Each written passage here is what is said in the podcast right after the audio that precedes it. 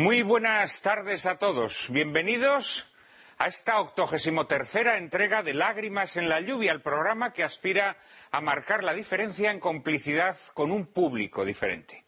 Iniciamos hoy la tercera temporada de Lágrimas con el mismo ánimo y el mismo propósito con el que hace ya dos años poníamos en marcha esta singular singladura aportar razones y argumentos para hacer viable una aproximación a los grandes asuntos de nuestro tiempo desde presupuestos distintos a los establecidos, de modo que nuestros espectadores puedan considerar tales asuntos desde sus raíces y causas primeras, en vez de ahogarse en la confusión que el rifirrafe ideológico y la propaganda nos pretenden sumergir. Y seguiremos haciéndolo en compañía de los mejores colaboradores y con la ayuda de una película que nos ayude a ilustrar el coloquio que cada semana les proponemos. Ojalá ustedes, queridos espectadores, sigan acompañándonos en nuestro esfuerzo como lo hicieron en temporadas pasadas. Esa será para nosotros la recompensa más gratificante. En esta primera entrega de nuestra tercera temporada les proponemos un programa complementario al que dedicamos la pasada temporada a la posición de la Iglesia ante el nazismo, condenado en 1937 por Pío XI en su encíclica Mitrenender Sorge. En esta ocasión trataremos de analizar en profundidad la posición mantenida por la Iglesia Católica durante la Segunda Guerra Mundial y, más concretamente, los esfuerzos del Papa Pío XII por hacer más humana la guerra, por suavizar sus males y socorrer y consolar a sus víctimas. En una carta dirigida al cardenal arzobispo de Múnich, Pío XII explicó que la actitud que la Iglesia mantendría ante los países en guerra no sería de una neutralidad que pudiera interpretarse como indiferencia pasiva, sino de imparcialidad para juzgar las cosas según la verdad y la justicia.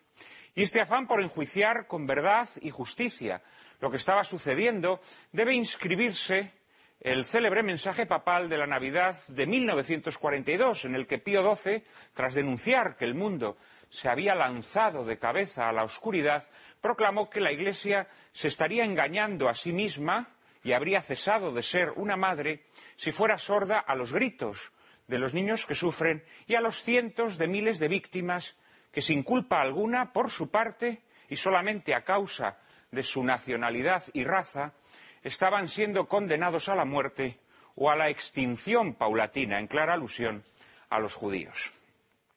Prueba de que la Iglesia no cesó de ser una madre en aquellas fechas nos la ofrecen los más de 10.300 sacerdotes católicos que fueron perseguidos con saña por el Tercer Reich, encarcelados o deportados a diversos campos de concentración, como el franciscano polaco Maximiliano Kolbe, que sería martirizado en Auschwitz, o los más de mil que hallarían la muerte en Dachau.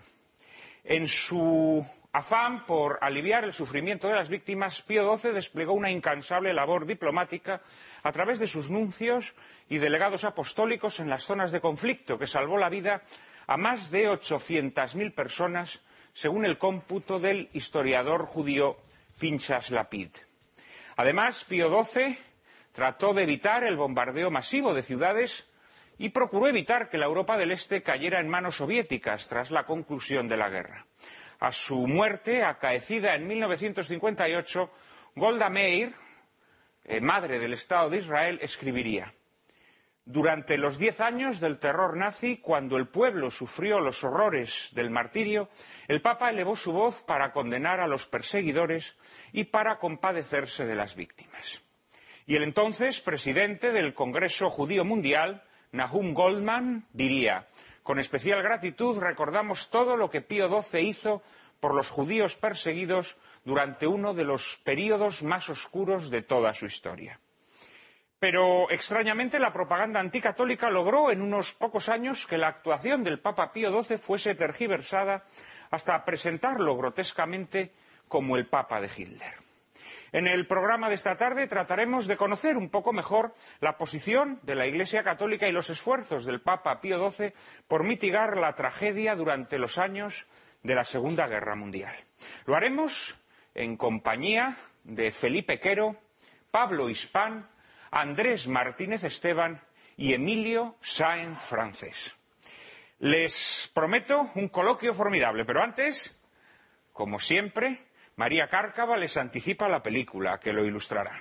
Muy buenas tardes, Juan Manuel, y muy buenas tardes a todos ustedes. Maximilian Kolbe, dirigida por el polaco Krzysztof Zanussi en 1991, es la película que les ofreceremos a continuación. Guionizada por el propio Zanussi en colaboración con Jan-Josef Sepansky, esta historia fue musicalizada por Wojciech Killer y fotografiada por Eduard Klosinski con la clara intención de reflejar la frialdad, dureza y austeridad del periodo que magistralmente retrata. La historia que aquí se relata, como su título indica, es la de Maximiliano Kolbe, un monje franciscano que sacrificó su vida por la de otro hombre que había sido elegido aleatoriamente para morir asesinado junto con otros nueve prisioneros como castigo ejemplarizante que los nazis impusieron a los judíos internados en el campo de Auschwitz tras la huida de uno de ellos. El prisionero que logra escapar, Jan, estará interpretado por el actor austriaco Christoph Waltz, ganador de un Oscar por Malditos Bastardos.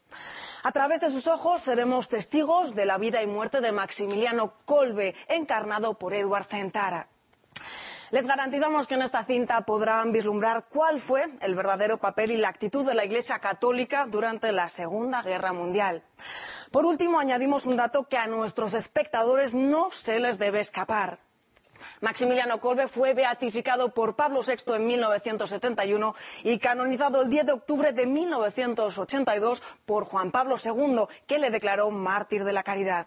Con Maximilian Kolbe les dejamos que ustedes la disfruten.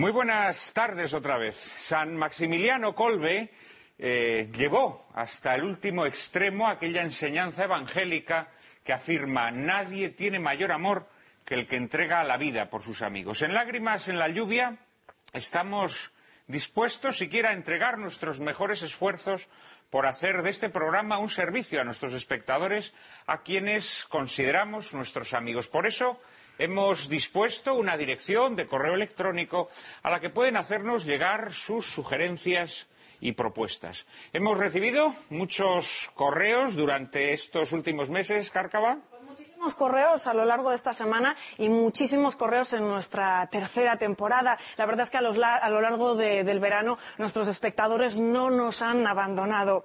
Estas son algunas de las propuestas que nos han realizado. Desde Palencia, Manuel Antonio nos solicita un programa sobre la guerra de África con el desastre de Anual como centro del tema el peligro de islamización de Occidente, las cofradías medievales en el Reino de Valencia o la batalla de las Navas de Tolosa son otros asuntos que despiertan el interés de don Manuel Antonio. Un joven espectador, Miguel del Pozo, desea que bucemos en las convulsas aguas de la adolescencia y cambiando completamente de tercio nos pide que hablemos del ecumenismo, la culpa o los místicos y el siglo de oro. Belén Rodríguez sugiere que hablemos de la moral en el trabajo y Pedro Zancada que hagamos lo propio con la usura. Por último, enviarle un abrazo fuerte a uno de nuestros seguidores más fieles, Juan Manuel Góngora, que nos ha anunciado su ingreso en el seminario y nos ha dicho que Lágrimas ha tenido un poquito que ver en ello. Bueno, Lágrimas y algunos de sus invitados como Miguel Ayuso, Tomás de la Torre, Manuel Carreira y José Antonio Sayés. Así que para nosotros es una gran alegría. Le deseamos firmeza en su vocación y esperamos que nuestro programa le siga reconfortando como hasta ahora. Por lo demás, ustedes ya se lo saben desde casa. Pueden enviarnos sus opiniones y sugerencias a la siguiente dirección de correo electrónico lágrimas Repetimos, lágrimas y allí estaremos, María Cárcava y yo mismo, dispuestos a atender siempre esas peticiones en la medida eh, de nuestras posibilidades. Ya lo saben ustedes que encontrar películas para ilustrar los temas que nos proponen no siempre es sencillo. Eh, veo que entre las peticiones abundan además las peticiones de tema histórico. Seguramente que quienes nos han hecho esas peticiones estarán a gusto con el programa que hoy les vamos a ofrecer. Eh, también las peticiones eh, de asuntos económicos, la usura, con la, usura se podría hacer un, espléndido programa, ¿no? Porque ya todo el mundo da por hecho que la usura es una cosa permitida, eh, moralmente permitida, y habría mucho que hablar sobre ello, ¿no?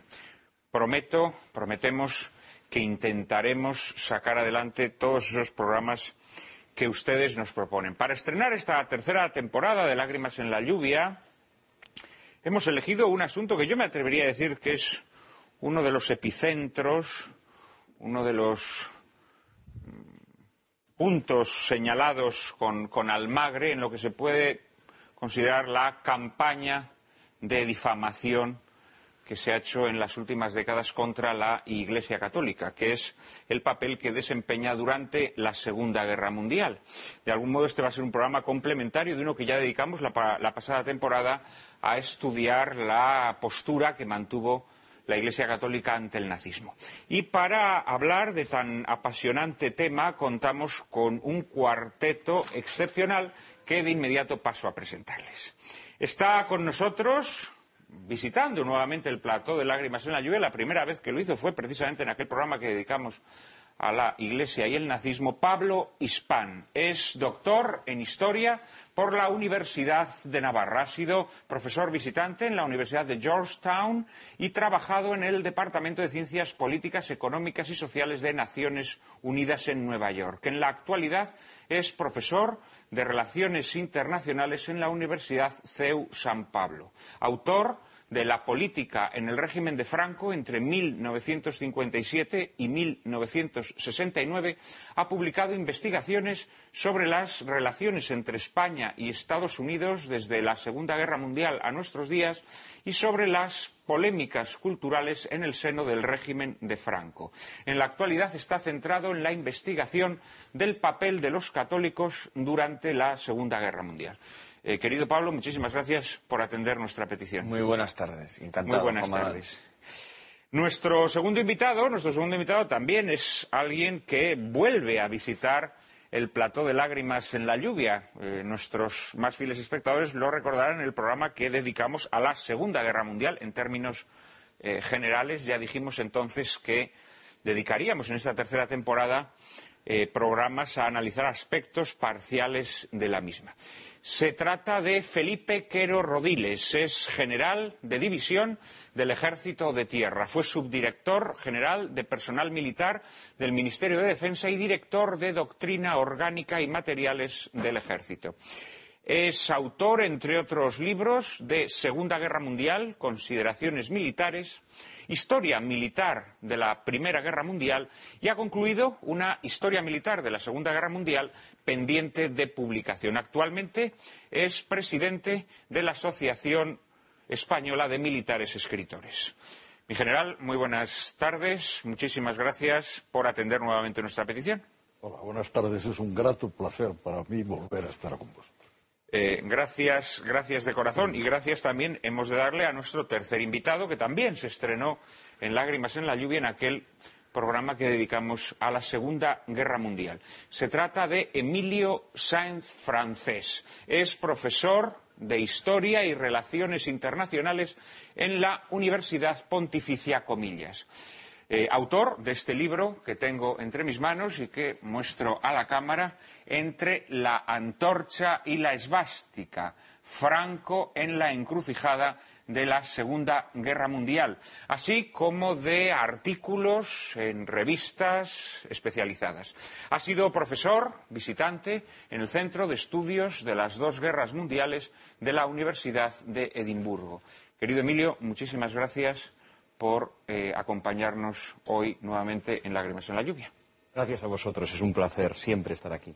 Eh, permíteme que recomiende además a nuestros espectadores este magnífico libro entre la antorcha y la, y esvástica, en donde haces un análisis desapasionado, eh, desapasionado quiero decir sin sectarismos, pero apasionante de lo que fueron aquellos difíciles años de equilibrios eh, con frecuencia casi imposibles, ¿no? En donde eh, España mm, tuvo que bandearse entre los, dos, entre los dos bloques en liza durante la Segunda Guerra Mundial.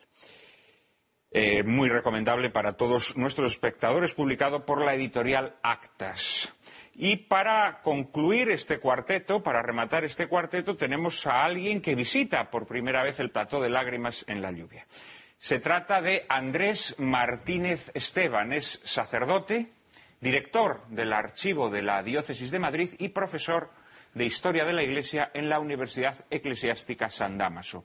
Ha publicado diversos estudios sobre el catolicismo español en los siglos XIX y XX y es colaborador en Religión en Libertad y Análisis Digital.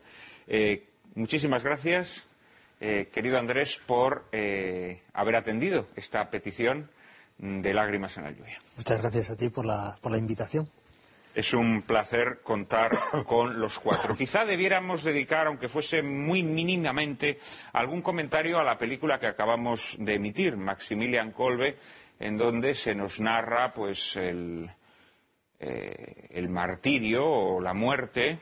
En un momento de la película se discute si fue un mártir o fue un confesor, eh, San Maximiliano Kolbe, eh, de, este, de este fraile franciscano eh, sobre el telón de fondo de esa Segunda Guerra Mundial a la que hoy aludiremos en repetidas ocasiones. Emilio, ¿destacarías algún aspecto de la película en concreto? Yo, de toda la película, que es una película dura, que no oculta como otras películas pueden hacer la desesperación, la desesperación del prisionero salvado por, Colbe, destacaría una frase que creo que puede servir casi de, lema para este debate.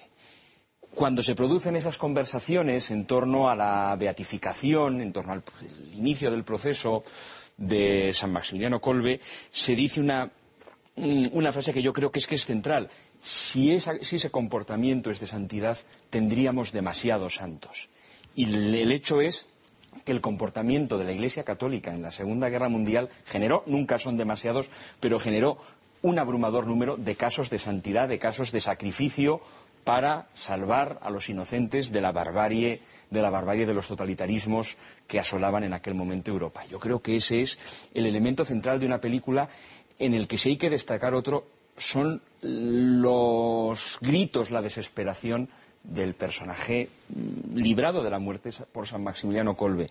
Muchas veces se presentan imágenes de mm, entereza o de resignación y aquí lo que vemos es, con toda su crudeza, el drama que tuvieron que enfrentar, que tuvieron que enfrentar los seres humanos sometidos a la barbarie, a la barbarie nazi, en este caso en la Segunda Guerra Mundial, y bueno, y el nivel de sacrificio que su mm, pertenencia a la Iglesia Católica exigió a muchísimos católicos en toda Europa.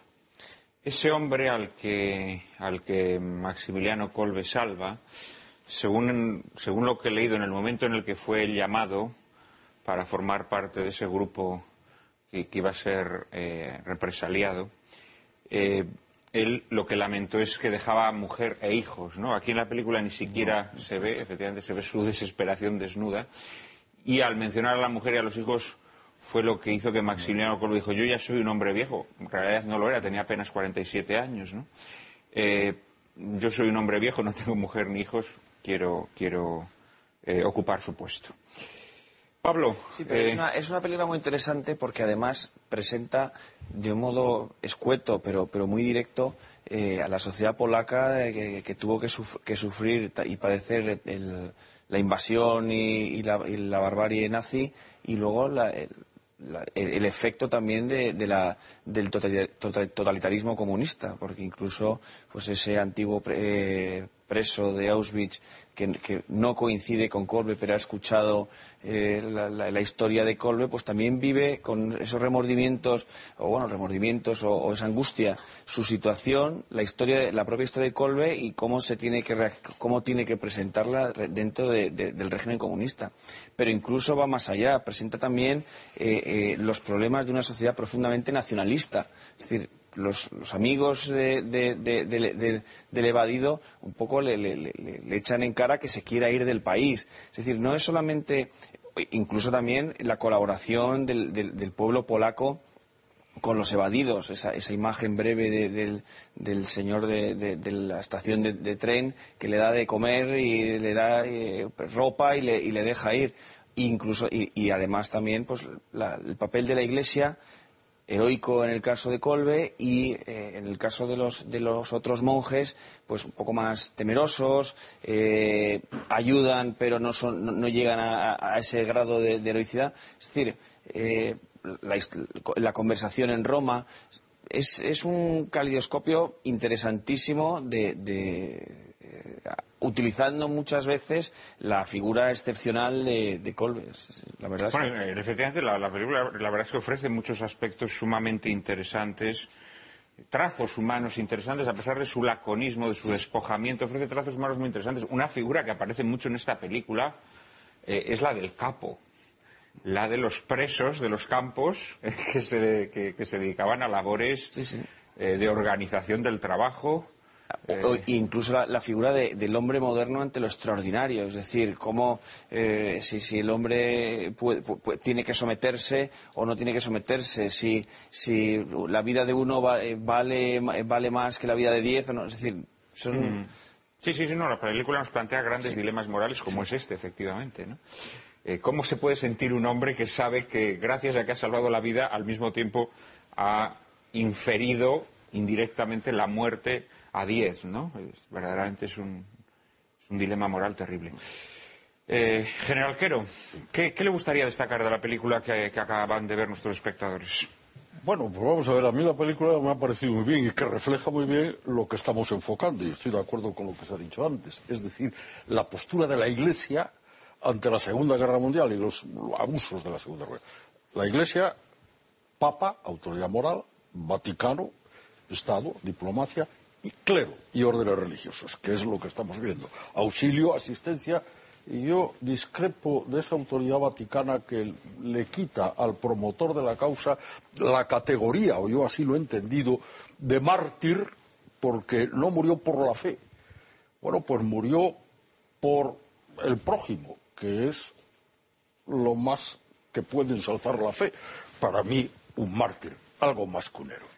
Pero aprovechando que el Pisuerga pasa por Valladolid, me gustaría decir o establecer una distinción que no pase desapercibida para los espectadores. Lo que es un campo de prisioneros de guerra de lo que es un campo de concentración, donde están civiles, discrepantes políticos o racismo puro y duro, que es donde están separados de los demás y custodiados no por el ejército, aunque vaya de uniforme, sino por un partido político militarizado que es la SS.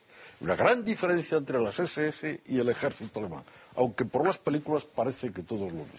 De manera que yo creo que, en el fondo, la película es un buen motivo, una buena disculpa para hablar de lo que nos ocupa hoy. Bueno, esa distinción, como bien sabe el, el general Quero, es tan fundamental que en Nuremberg se establece una distinción entre lo que es el ejército alemán y lo que son las SS. Y el ejército alemán, salvo sus, altos mandos, queda absolutamente exonerado de responsabilidad, no así los miembros de las SS que habían desarrollado unas actividades eh, de represión que en modo alguno se podían considerar eh, contenidas dentro de lo que son las obligaciones de todo militar. Eh, y terminamos esta primera ronda con nuestro visitante neófito. ¿qué, qué le ha parecido o qué te ha parecido eh, Maximilian Kolbe, esta película de Zanussi? Bueno, por seguir un poco lo que ya han dicho lo- los invitados, yo hay un- una cuestión que, que destacaría y es la siguiente. Eh, lo que hizo Maximiliano Kolbe no es algo que se improvisa. Es decir, no es algo que, viendo la situación, uno dice, pues venga, yo. No. Eh, detrás hay una vida. Detrás hay, hay un porqué, hay unas razones. El, el martirio no es simplemente un tipo loco que, se, que es un kamikaze que se lanza ahí a ver lo que pasa. No, no, es entregar la vida. Dice, bueno, es que hay alguien que la ha dado por mí, que es Jesucristo. Por eso yo doy la vida por los hermanos. ¿no? Entonces, por eso se ofrece. No es simplemente una razón meramente que es lo que pueda parecer meramente humanitaria. Bueno, yo pues, lo que hablábamos y lo que, y lo que de hecho aparece, ¿no? Yo ya soy mayor, este tiene mujer e hijos, pues venga, mi intercambio. Es un, es un dar la vida por Cristo, porque Cristo la, la ha dado por él. Es asumir de alguna manera lo, lo más fundamental de la vocación sacerdotal, que es ser Efe- otro Cristo, ¿no? Efectivamente, efectivamente. hasta las últimas consecuencias. Y luego una segunda cuestión que destacaría es la deshumanización que había en, lo- en los campos de concentración. A los prisioneros no se les consideraba personas humanas. Habían perdido toda dignidad y entonces se les trata pues como peor que animales, ¿no? y por lo tanto eh, eso que además los peores eran los capos generalmente lo que cuenta por ejemplo Víctor Frankl en El hombre en busca de sentido es desgarrador como incluso propios judíos que están nombrados como capos son los que peores tratan a, los prisioneros ¿no? deshumanización y entrega de la vida la verdad es que la personalidad de Maximilian Kolbe es, sumamente interesante. En algún momento de la película mm, mm, se dice de forma malévola que era eh, uno de los personajes, si no me equivoco, es ese escritor, ese escritor que había estado en Auschwitz, ¿no? Pues dice que mm, antes que había sido un cura carca, ¿no? Que había sido un cura... Eh, Incluso antisemita. Sí, bueno, que escritos con escritos en sus escritos. Sí, sí, que eso, que eso es, eso es, eso es falso, ¿no? Maximiliano Kolbe no era antisemita, lo que pasa que, digamos que eh, era un eh, sacerdote tradicional, era, era, era, muy tradicional, ¿no? Fue promotor del, del, culto al Inmaculado Corazón de María y combatiente acérrimo del modernismo, ¿no? Y, y la verdad es que es una, es una personalidad eh, sumamente interesante sobre la cual estoy seguro que nuestros espectadores, después de haber visto esta película, abundarán. Eh, la verdad es que es una época esta en la que la Iglesia tenía personalidades eh, de, una, de, una de, un potencial humano e intelectual extraordinario y, sin duda alguna, eh, nadie mejor mm, que el propio Papa que fue elegido pocos meses antes de que se iniciara el conflicto, el Papa Pío, el Papa Pío XII, Eugenio Pacelli. Eh, vamos a tratar ahora en este programa de enfocar cuál fue la posición de la eh, Iglesia Católica con Pío XII al frente durante este eh, conflicto bélico de vastas proporciones. María Cárcava nos introduce en el asunto. Recién elegido Papa Pío XII inició una actividad incansable para evitar el conflicto bélico. En mayo de 1939 se dirigió a los gobiernos de Roma, París, Londres, Berlín y Varsovia para que resolvieran entre ellos las cuestiones que amenazaban con desencadenar la guerra. Insistió en su afán el 23 de agosto del mismo año en un mensaje radiofónico. El 14 de septiembre del 39 Pío XII declaraba lo siguiente.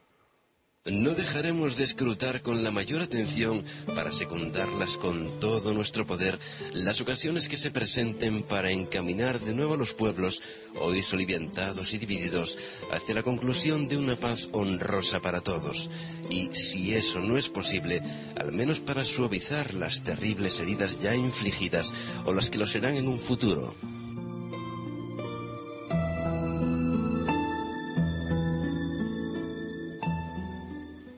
Cuando sonaron fuerte los rumores de que Italia entraría en guerra, Pío XII acordó con Roosevelt el envío de cartas al jefe del gobierno de Italia para persuadirle de que mantuviera la paz en su país.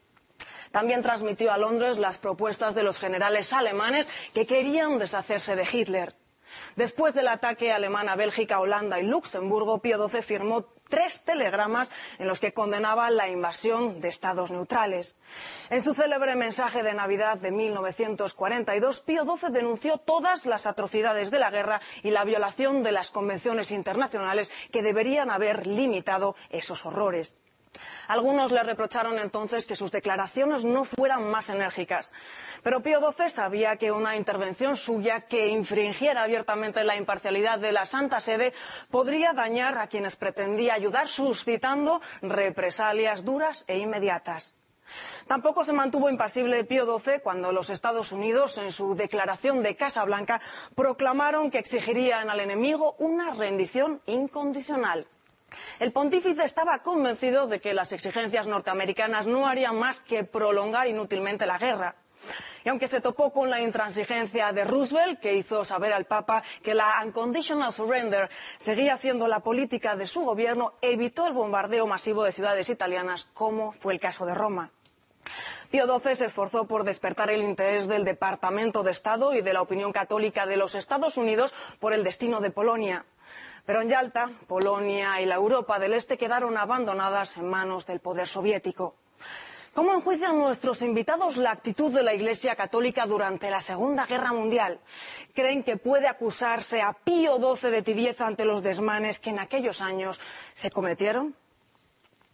Bueno, vamos a intentar trazar un panorama, ¿no? Eh, respondiendo a la, pregunta de María Cárcava sobre eh, esa posición de la Iglesia y más, más concretamente de su cabeza visible, el Papa Pío XII, en el conflicto. Una primera aproximación, Pablo. Vamos a ver, eh, si- eh, no es lo mismo hablar de Pío XII que hablar de la Iglesia.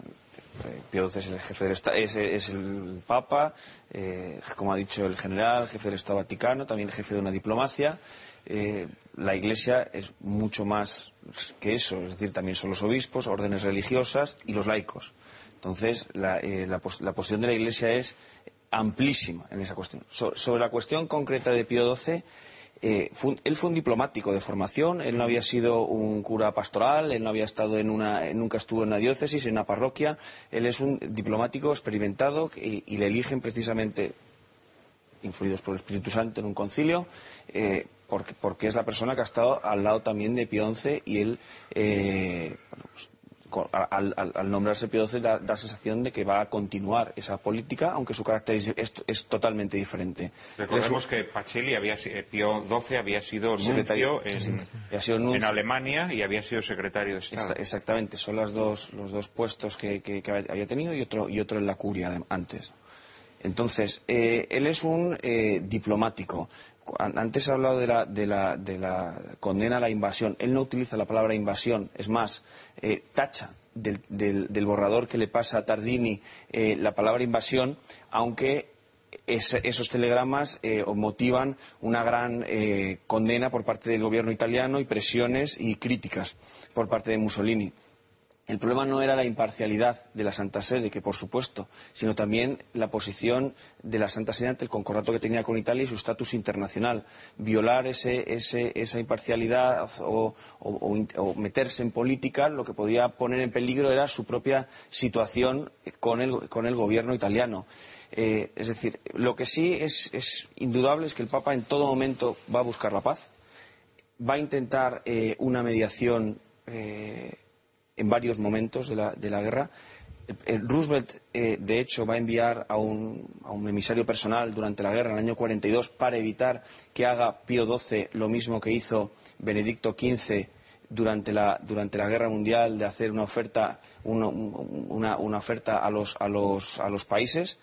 Y eh, lo que va, va a permitir, va a tener siempre abiertos esos canales, lo que no va a tener es una, una posición tan contundente como, como la de su, su predecesor en el papado, que tuvo mucha condena, muchas críticas precisamente por esa acción diplomática.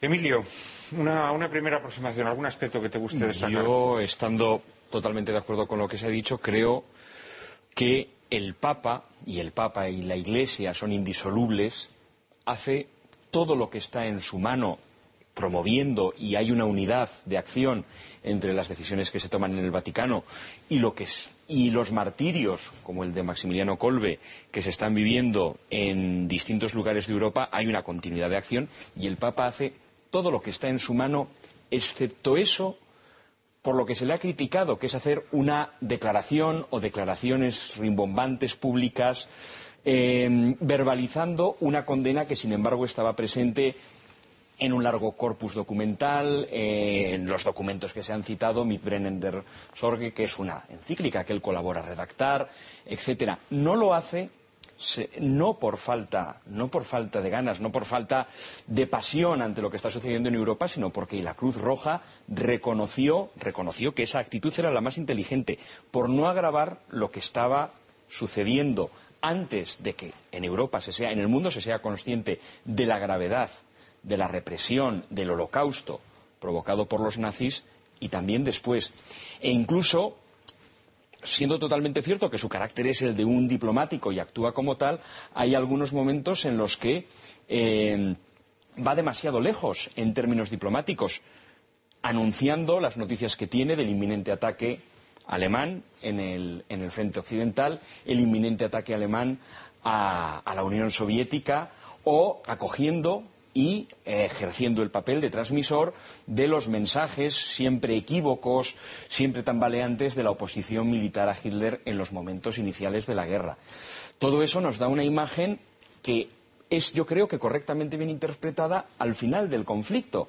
Pío XII ha sido un uno de los personajes fundamentales y detrás de él toda la Iglesia Católica el intentar evitar en todo lo posible y en intentar paliar el drama humano sin parangón en la historia que se ha desatado sobre Europa. Y lo curioso es que después, por distintas razones que yo creo que es muy interesante analizar, a partir de los años 60 se crea un nuevo Pío XII que se acaba convirtiendo, pues como se le ha presentado en algunas ocasiones en, una tergiversación de la realidad que es, que es insultante, como el Papa de Hitler, buscando connivencias que llegan hasta el, hasta el rango de lo ideológico. Cuando lo que es verdad que Pío XII tenía claro es que su condena de las prácticas totalitarias de los nazis era también, por ejemplo, extensible a las prácticas de la Unión Soviética y no estaba tampoco dispuesto a ser la herramienta fácil de los aliados que lo que querían, y en algunos momentos, sobre todo los británicos, fueron demasiado lejos en eso, Roosevelt, que en otras muchas cosas en Europa en términos diplomáticos se movía con cierta incomodidad, en esto yo creo que tuvo las ideas más claras, los aliados, sobre todo los británicos, querían convertir al papado y a la Iglesia en una herramienta más de su esfuerzo militar, pasando por encima de esa necesaria imparcialidad de criterio y esa visión clara de las cosas por parte de la Iglesia Católica. Vamos a hacer una pequeñísima pausa e inmediatamente seguiremos comentando todos estos asuntos que nos han planteado ya dos de nuestros invitados.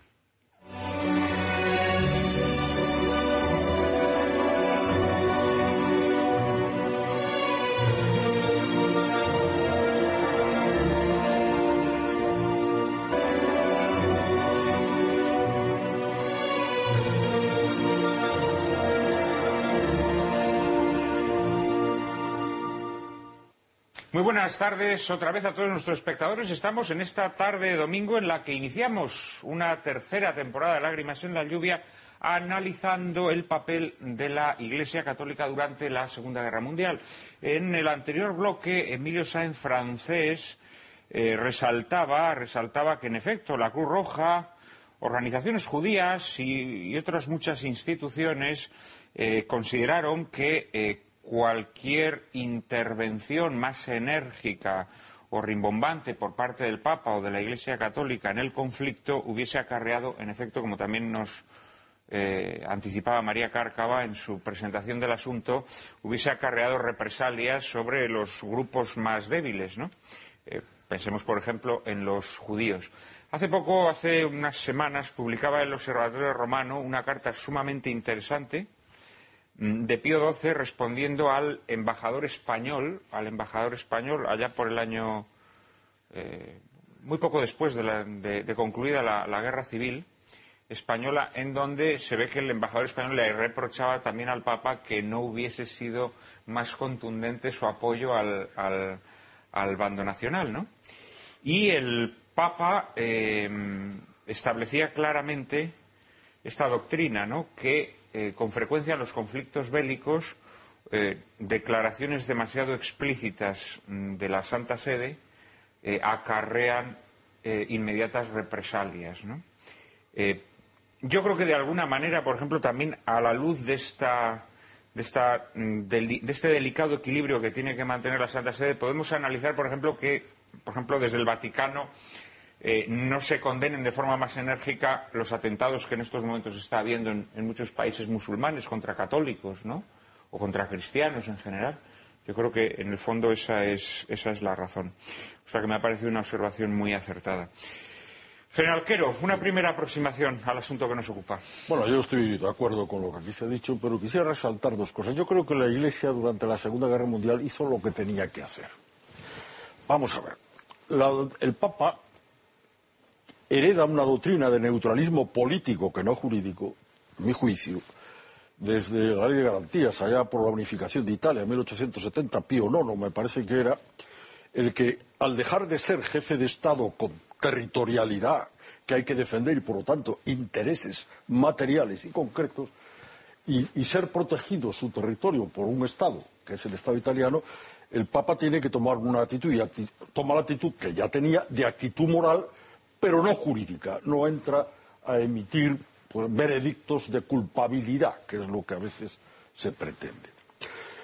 Benedicto XV, de la Chiesa me parece que se llamaba de apellido, el Papa de, la, Primera Guerra Mundial, se ve obligado ante el conflicto a tomar una postura, y toma una postura, a mi juicio, de neutralidad moral, que no jurídica, y Pío XII la toma. Si bien es cierto que cuando es nombrado secretario de Estado, cuando viene denuncio de, Alemania, el año 30. En el año 30, pues presenta la participa en la encíclica que fue antinazismo de Pío XI. que, bueno, se dice, se dice que él fue el auténtico autor de esa encíclica. Por lo menos participó, a mi juicio. Y que fue vetada en Alemania y no se le dejó entrar esa encíclica, que tuvo que entrar por procedimientos clandestinos para leerla clandestinamente en las iglesias. Pues ese Papa Pío XII Pacelli, pues es el Papa que, si no la hizo, colaboró mucho. Y luego además la presentó, condenó al nazismo, habló de los 700.000. O sea que yo creo que una neutralidad límite hasta donde podía llegar. Por otra parte, la otra vara de actuación, la otra línea de acción de la Iglesia, la diplomática, la anunciatura, los delegados apostólicos, véase por ejemplo Roncalli, el que iba a ser Juan XXIII, que era delegado apostólico en Turquía, creo recordar, y apoyó bueno, masivamente a huidos judíos hacía lo que tenía que hacer. Las iglesias, el Vaticano mismo, las órdenes religiosas que acogieron a muchos, a muchos refugiados y les apoyaron. Y Es más, incluso, si no me falla la memoria, la Iglesia yo creo que tuvo una organización de información en el Vaticano corrígeme si me equivoco, una organización para informar de los, de, los refugiados de uno o de otro tipo y estaba dentro del Vaticano. Incluso la secretaría empezó, ya digo, si no recuerdo mal, porque yo estas cosas, yo no soy un especialista en temas de la Iglesia, por supuesto, pero en no lo ha leído. Yo creo que estuvo en la Secretaría de Estado inicialmente, cierto, ¿no? Y de ahí pasó a un convento donde. Luego la Iglesia hizo lo que tenía que hacer, neutralidad. No le correspondía decretar culpabilidades, que es a lo mejor lo que muchos pretendían, contar con un aliado más lo que hizo fue la neutralidad moral, que a mí me parece que es la que tiene que hacer y la que sigue haciendo con lo que está pasando por el mundo, la acción diplomática vía anuncios y delegados que fue activa e importante y que no podía ser más agresiva porque si no podría ser perjudicial, efectivamente, y la del clero y las órdenes religiosas que ayudaron hasta donde podía. Incluso hay por ahí un judío que cuenta, un gran rabino, no me acuerdo de quién, que cuenta que le fue a pedir al Papa, Pacelli, a, Pío XII le fue a pedir oro, que necesitaba oro, y cedió 15 kilos, me parece recordar, de oro, en ayuda para poder socorrerle. ¿Qué hizo la Iglesia? Lo que tenía que hacer. ¿Qué iba a hacer si no? No, pero ahí el problema muchas veces lo que ocurre es eh, las diferentes actitudes que hay en Europa durante esos años por parte de eh, obispos. Por ejemplo, el caso más extremo de beligerancia contra el nazismo es la Iglesia holandesa, que llega a excomulgar incluso a todos los fieles que eh, vistan uniforme nazi y colaboren con, los nazis. Se, dice muchas veces, ¿y por qué eso no esa, actitud valiente, agresiva, que, bueno, valiente, decidida de la, de la, Iglesia holandesa, por qué no la tuvo también Pío XII? También se dice, bueno, la consecuencia de, esas medidas fue que Holanda es el país donde se persiguieron más judíos e incluso eh, le afectó a los judíos católicos, el caso Edith Stein, que eh, como consecuencia de esa condena es, eh, llevada a, Auschwitz. Por otro lado, también se habla de, en Alemania, la, las condena, la condena, sobre todo del obispo von Galen, de, la eutanasia, los famosos tres sermones en el año 41, condenando la práctica de la eutanasia. En este caso, sí que eh, se detiene esa práctica que se estaba generalizando en, Alemania y una condena pública por parte de un obispo sí que consigue parar eh, esa acción por parte de los nazis. Entonces se dice mucho, se pregunta muchas veces si hubiera, condenado eh, Pío XII en este caso, pues las cosas hubieran sido distintas. Yo creo que es una, situación complejísima. Eh, Pío era un director en una orquesta con muchísimos elementos difíciles y lo que sí que y, todas esas cuestiones del mito de Papa Hitler y tal, bueno, pues son cosas de, tercera. Lo que, lo que sí es importante es bueno meterse a fondo y ver en, qué situación tan compleja le tocó vivir a un experimentado diplomático. Por qué Pío XII no fue más valiente. De hecho, había algunos alumnos que decían, no, no, es que se tenía que haber arriesgado, tenía que haber puesto toda la carne en el asador, pasase lo que pasase. Claro, la cuestión que entonces nos planteamos es, eh, con su actuación, Pío XII, ¿qué estaba haciendo? ¿Se estaba guardando en las espaldas o estaba actuando como, como pastor de la Iglesia? Tenemos datos suficientes para saber que Pío XII actuó como actuó no pensando en él, sino precisamente pensando en los que estaban sufriendo las consecuencias de la persecución eh, de, los, de, los, nazis. Por una parte, que esto luego podemos entrar porque es un tema que a mí me, me apasiona y es muy interesante, la situación de los judíos y de los judíos convertidos al catolicismo, que luego fue una situación muy complicada. Bloque al tema de los efectivamente. Judíos. Y luego, eh, Pío XII se encontró eh, en una situación en, en, la que las distintas potencias lo querían manejar. Eso, eso ya, ya uh -huh. ha salido. ¿no? Es muy interesante cuando eh, se produce la, la guerra de, contra el frente ruso. Eh, Alemania se presenta ante el Papa diciendo aquí estamos nosotros como los enemigos del comunismo, de los bolcheviques, y vamos a defender los valores auténticos. Y el Papa no entró. Lo mismo quiso hacer Inglaterra contra Alemania utilizando al Papa.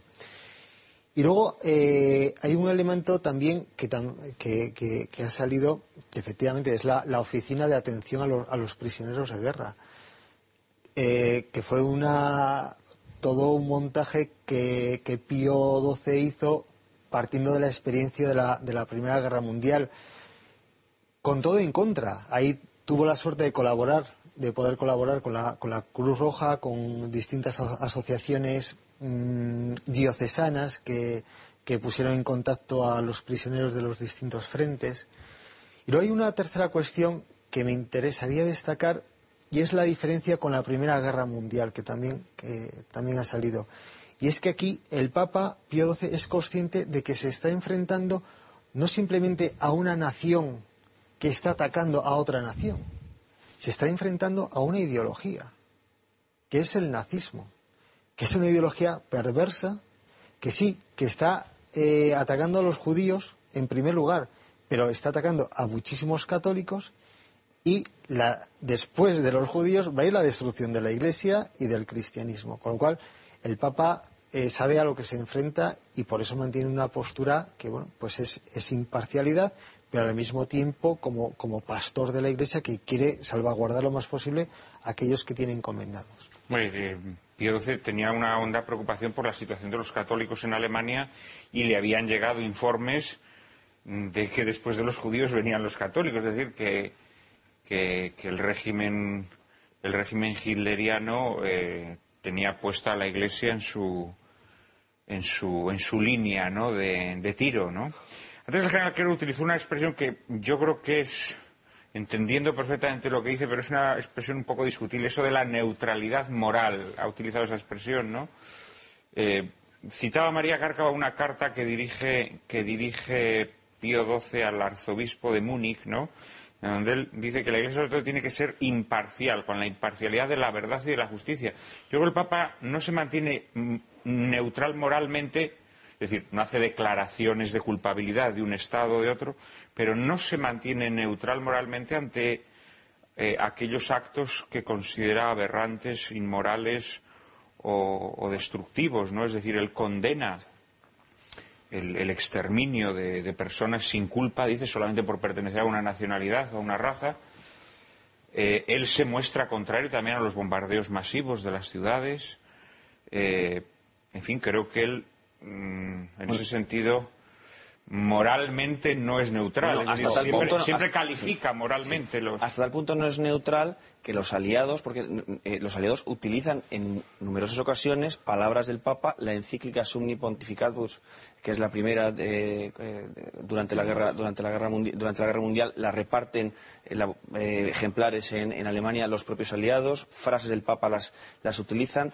Es decir, no, no es moral y, y, además utilizado, cosa que no ocurre con los nazis, no hay ninguna, en ninguna ocasión que los nazis puedan decir, pues esta encíclica, esta declaración, esta tal cuestión eh, nos está apoyando, todo, eh, todo lo contrario. Incluso que esto además le, le, va a ocasionar problemas también con el gobierno italiano, cuando se lanza la operación la operación Barbarroja, eh, se le pide desde el gobierno italiano que haga una manifestación de apoyo a los soldados alemanes y desde e el gobierno italianos. español. ¿Eh? Y desde el gobierno español. Y, y el gobierno español, El efectivamente. gobierno de Franco, el gobierno, el gobierno alemán, el gobierno Y italiano. no lo hace. Eh, Pero sí hace una cosa. Sí permite que Estados Unidos apoye eh, el esfuerzo y, bueno, que, que la Iglesia Católica en Estados Unidos respalde la actitud del gobierno de Roosevelt de apoyar a Stalin. Eh, Con la diferenciación de que no es a Stalin, sino a Rusia. Que una cosa es Rusia. Rusia. No, no, sí, sí, no, no, es esa la, la, la- la A mí es que me parece muy interesante y me ha reconciliado un poco con Roosevelt, que yo como mm, estudioso de la Segunda Guerra Mundial en general siempre creo pues que era prácticamente en muchas cuestiones diplomáticas europeas un enorme pulpo en un garaje bastante pequeño con mucho despiste. Y sin embargo en esto es de una inteligencia y de una visión. Él evidentemente tiene una cosa que no tiene Gran Bretaña tiene un contingente católico entre su población y entre los soldados que están luchando en la guerra, a los cuales... Entre sus votantes. Entre sus votantes. Por eso la decisión que antes comentabas, que es esencial, el envío de Myron Taylor a- como delegado al Vaticano, demuestra la sutileza con la que Estados Unidos emprendió esa relación y la preocupación de justificar ante votantes y soldados la colaboración con lo que se entendía que era, y no iban muy mal encaminados, el demonio del mediodía, o uno de los demonios del mediodía del momento, que era la Rusia soviética.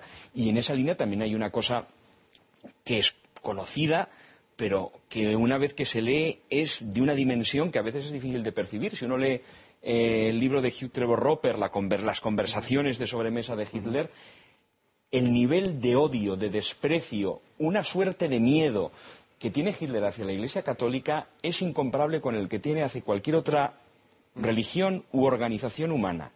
Hitler, que cree en, un- en ese Reich de los mil años, sabe que la única organización que tiene enfrente es la Iglesia Católica de dos mil años, a la, que cual, la cual considera judaizante. Él tiene una obsesión con San Pablo que roza, lo, que roza lo enfermizo y él además tiene un plan que lo pone sobre la mesa.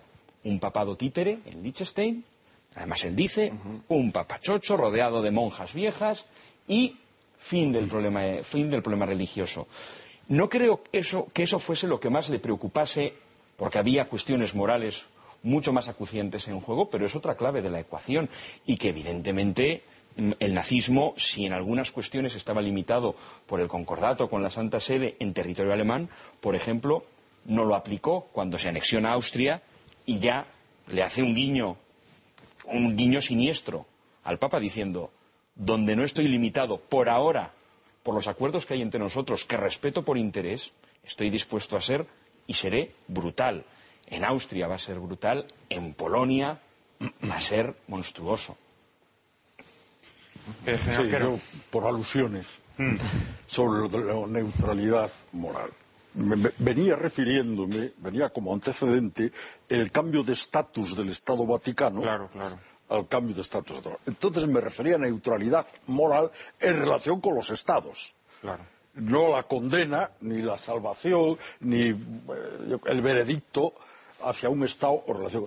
De lo que no cabe duda que el Papa Pío XII fue desde el primer momento un luchador por la idea de la paz, de la seguridad y del bienestar de los demás. En su, su primera encíclica Sanctus Ponti- eh, eh, eh, es indudable que es de octubre, creo recordar, del año 39, y ya empieza, está defendiendo la paz, acusando los males de la guerra, que los hay, que son reales, pero sin condenar. La- su neutralidad moral fue heredada de no se puede condenar ni a grupos ni a estados. Me quería referir a eso. Sí, sí, no, no, sí, sí, sí, yo lo entendí, lo que ocurre es que a veces los términos quedan marcados en la, en la memoria del espectador y le pueden conducir No, y esa condena además por la historia de la Iglesia, porque muchas veces se plantea, ¿por qué no excomulgó a Hitler siendo católico? Tal, bueno, pues se, tenía el recuerdo de lo que había ocurrido con Enrique VIII, con Napoleón, no había servido para nada.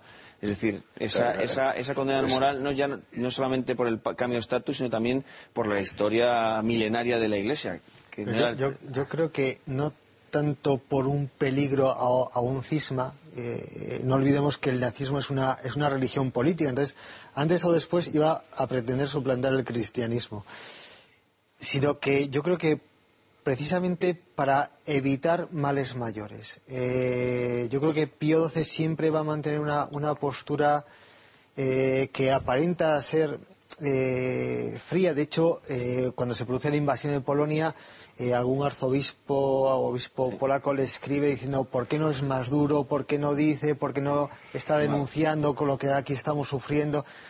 Y sin embargo, el, el Papa le escribe diciendo he enviado telegramas, he escrito notas de paz, no se puede hacer más porque el peligro de persecución es, es muy grande, la Iglesia está sufriendo mucho. ¿no?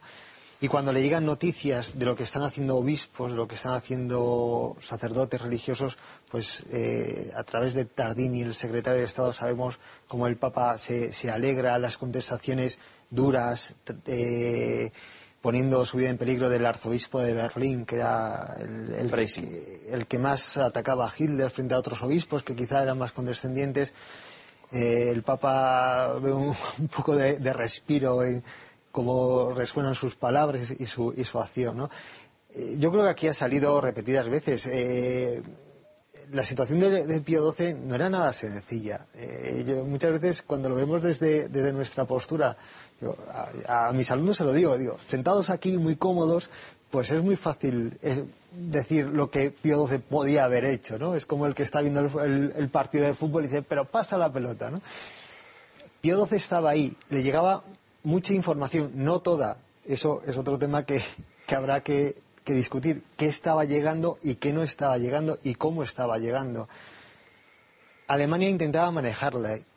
Eh, tuvo que dar orden, esto es interesante, tuvo que dar orden a Radio Vaticana para que no diera, eh, diera menos noticias de lo que estaba pasando, porque los aliados, especialmente Inglaterra, estaba utilizando esas noticias. La BBC. Para eh, para sus intereses. O sea, introducía cosas que no había dicho Radio Vaticana para, para, sus intereses.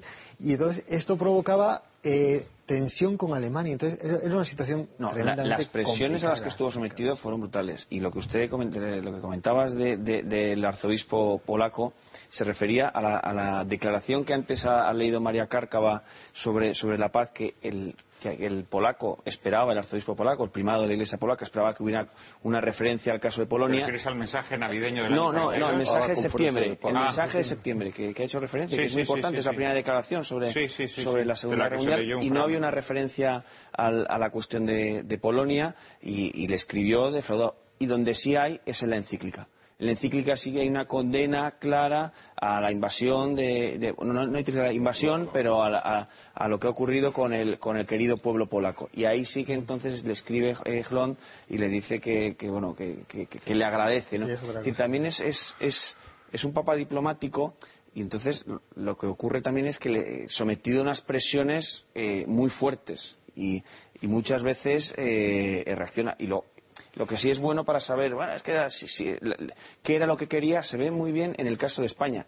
Durante la Guerra Civil Española y durante esos años de, de la dictadura franquista, constantemente las instrucciones que está mandando es no a la infiltración nazi en España. Una pelea permanente porque las autoridades eh, franquistas, sobre todo las de prensa, promueven todo tipo de informaciones nazis, presentan a Hitler como un, eh, el buen dictador y, ocultan las, las, las noticias sobre lo que está ocurriendo en la Iglesia en la Iglesia de Alemania y las, y las persecuciones que están sometidos a la Iglesia, la, Iglesia alemana. Y constantemente las instrucciones que está dando al nuncio a, y a la Iglesia española es publiquen las pastorales, publiquen la Mitbrennender Sorge que intentan los franquistas eh, esconderla. Es decir, eso es una prueba de cuál era su visión, de qué era lo que intentaba hacer.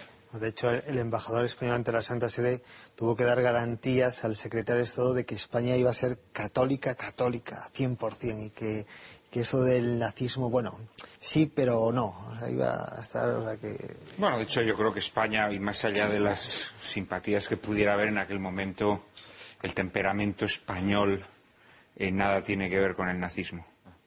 Y yo creo que las ideologías que en aquellos años había, incluso las más extremas, ¿no? podamos pensar en, en, el falangismo más ortodoxo, nada tenía que ver con el nazismo. O sea, esto también debe quedar claro. Pero cuenta carto... Sí había una fascinación, naturalmente, hacia Hitler, que además era un triunfador en ese momento, pero yo me atrevería a decir que el nazismo en ningún momento prendió verdaderamente... Bueno, hay, hay un informe del año 38 37-38 del delegado apostólico en Burgos, que se entrevista con Franco, el legado apostólico de la Santa Sede, y tratan de este tema, del tema de, la preocupación de la Santa Sede por la tendencia de, Franco hacia el nazismo. Y Franco le dice, a mí Hitler me interesa por el apoyo que me puede dar, pero nada más, ahí se acaba todo. Deja claro. Pero después Franco se entrevista con el embajador alemán y le dice, yo también tengo que resistir a las, influencias, a, a a las presiones vaticanas.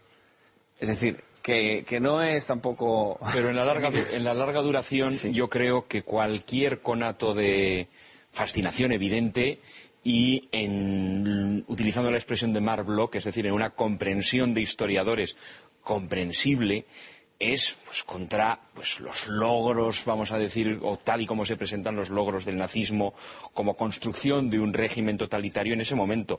Pero con la, con la invasión de Polonia, que en España tiene un efecto en el régimen español fundamental, todos los acuerdos que hay en marcha de colaboración policial con las SS se paralizan, porque evidentemente Polonia es el otro puntal católico de Europa y sobre todo cuando se ve que Alemania, aparte de otras consideraciones, es bastante perigüeña, con- durante la guerra, después de la primera visita de Serrano Suñer a Berlín, Franco y Serrano Suñer se dice, con esta gente no podemos ir a ningún sitio. Pero, pero la- el, gran dis- el último gran disgusto que se lleva Pío XI como papa es eh, dos semanas antes de morir las la noticia del acuerdo cultural entre España y Alemania, que, que motiva una protesta firme por parte, de, por parte del Vaticano y, un- y una tormentosísima eh, reuni- eh, audiencia del, del Papa con el, con el embajador eh, español. Es decir, eh, pero no es por hablar de, de- de- del régimen, sino, sino la postura de la Iglesia muy clara en ese sentido y, y que veía eh, el peligro y, la, y, y- su modo de luchar contra, que tuvo contra, contra, contra el nazismo. ¿Qué, qué, qué protagonismo concedéis a Pío XII en el hecho de que Roma no fuera bombardeada? Eh, Roma fue bombardeada. ¿eh? Roma fue bombardeada. Bueno, pero no masivamente No, como sí. lo fueron otras. sí, sí. Una de las fue- imágenes que ha salido aquí es- Fue bombardeada, es- pero no como, Sí. como en un momento Coventry. se No, temió. sí, no, no como, en un momento Coventry. se temió, ¿no? Yo creo que lo interesante ahí es que esa, fue, que esa es una de las armas más utilizadas contra Pío XII, porque se dice que su actitud en contra de los bombardeos en contra de los bombardeos ingleses no había sido suficientemente beligerante. Eh, No se tiene en cuenta, para empezar, aparte de que en todas estas cuestiones hay una afición bastante peligrosa a los juicios a posteriori. Nosotros que disponemos de una imagen cabal de todo el proceso de la Segunda Guerra Mundial, podemos, mm, nos podemos ver tentados a juzgar desde, esta- desde esa perspectiva y no a un ejercicio de comprensión, que es lo importante.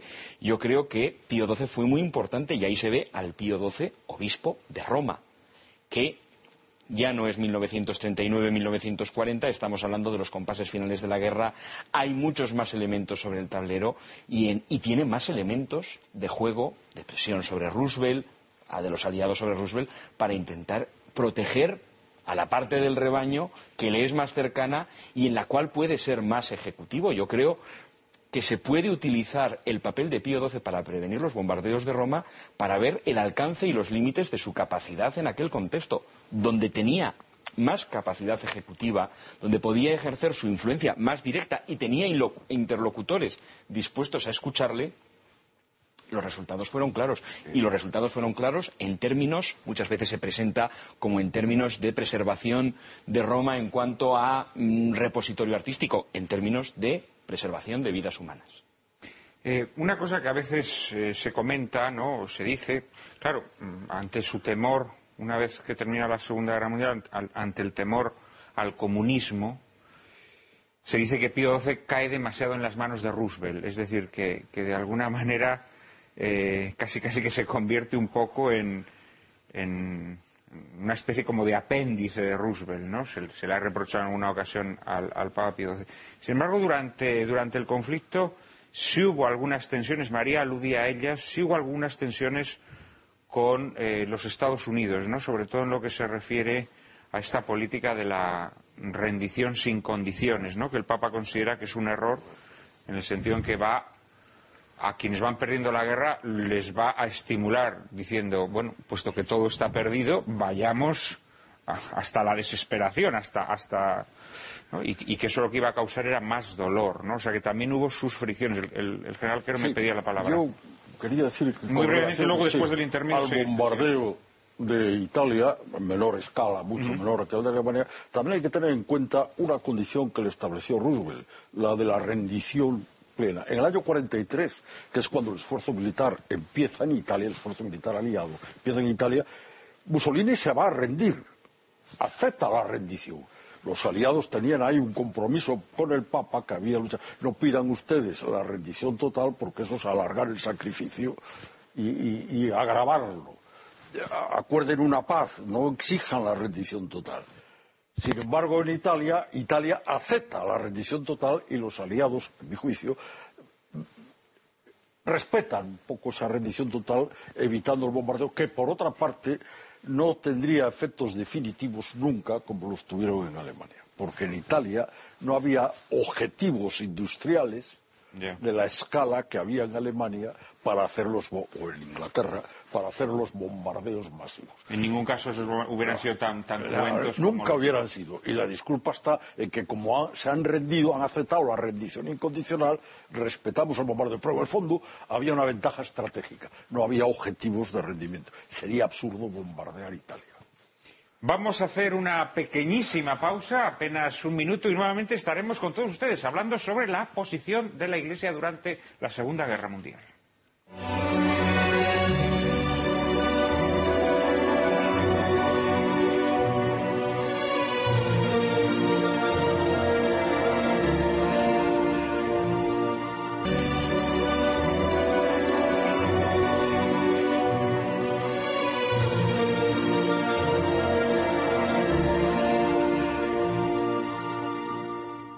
Muy buenas tardes nuevamente a todos nuestros espectadores en esta tarde de domingo en la que se inicia una tercera temporada de Lágrimas en la Lluvia para la cual hemos elegido este apasionante tema, el papel que desempeña la Iglesia en el conflicto más, eh, grave y más cruento, el conflicto bélico más grave y cruento del siglo XX, la Segunda Guerra Mundial.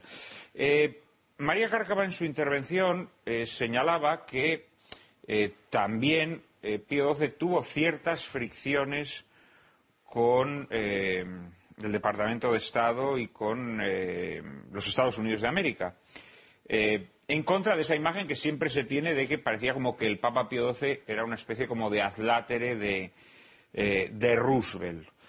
Ciertamente sus relaciones fueron buenas y así se testimonia a través de una copiosa correspondencia pero también hubo eh, puntos de disensión, como fue este tema de la rendición sin condiciones, ¿no? Sí, de hecho, Eh, eh, Pablo. eh, de hecho el- uno de los más cercanos colaboradores de, de Pío XII, que era un jesuita, se llama Leiber, cuenta en un, una- pequeño artículo que escribió a poco, poco después de morir Pío XII, que el momento que le vio más dolorido, más apesumbrado, apesadumbrado durante la Segunda Guerra Mundial fue, con motivo de la declaración de Casablanca, cuando eh, Churchill y, Roosevelt hablan de eh, rendición incondicional por parte de Alemania. Que no iba, a haber una, salida diplomática a la guerra, no iba a haber, no iba a haber una posibilidad de paz eh, y que iba a ser, la guerra iba a terminar con, la, con la derrota total de uno de los bandos, se supone que, que el de Alemania. Pío XII en el fo- era un- una, persona enfrentada al, nazismo, pero profundamente cercana al pueblo alemán, donde había vivido 15 años, enamorado de, de de- su cultura y veía pues que, eh, la destrucción de ese, de ese bastión cultural, incluso religioso, eh, para, para el mundo católico, que es, que es, es Alemania, pues podía, era una, era una calamidad. Entonces, eh, a una persona además de formación diplomática, que eh, ver que el mundo estaba abocado a la, a la- a la confrontación total, pues eh, fue, un, fue un- fue un elemento que le, que le disgustó profundamente. Aún así, él era consciente, por otro lado, que es que eh, los nazis eh, no, iban, no iban a dar tampoco opción, es decir, no había una posibilidad. La única cuestión era si eh, eso desincentivaba un movimiento de, re- de rebelión interna en Alemania que buscase una, que buscase una salida dialogada al, al conflicto. Ese- esa rendición incondicional lo que hacía era no dar esperanzas a, a esa posibilidad. Emilio, habría que decir también algo de Inglaterra, ¿no? Es que mm, ahí, en las relaciones de, del Papa, de la Iglesia con Inglaterra, yo creo, quizás es un poco aventurado, que hay incluso un resto, un sabor de boca de la, pues, no muy feliz eh, relación entre el Reino Unido desde Enrique VIII eh, en adelante. Hay una visión, eh, yo creo que de origen negativa o una desconfianza de raíz histórica con respecto, con respecto al universo católico, al orbe católico y al, Al papismo, al dicen- papismo, al papismo romano. Ahí sigue dando botes por Whitehall Isabel I y yo creo que hay algo de eso. Y en el, comportamiento del, del embajador, del embajador británico ante la Santa Sede, Darcy Osborne, Osborne, que era un auténtico toro de Osborne en su manera, mm, vamos, muchas veces incluso demasiado beligerante de presentar los temas, pues, pues pone de manifiesto hasta qué punto eh, el Imperio Británico intentó instrumentalizar en algunos momentos el Vaticano eh, en interés propio, partiendo de la baja consideración que le merecía en términos históricos. Y eso se ve, por ejemplo, en cuestiones que pueden parecer menores, como la intromisión del Imperio Británico en el nombramiento de obispos en una plaza tan sensible, en, una zona- en un espacio tan sensible como Malta, la negación del reconocimiento en otras zonas de- a, a delegados pontificios, en otras zonas del Imperio Británico, o la pretensión de modular los mensajes papales para que se ajusten, para que se ajustasen al esfuerzo bélico de los aliados. Eso pone de manifiesto un cortoplacismo, un cierto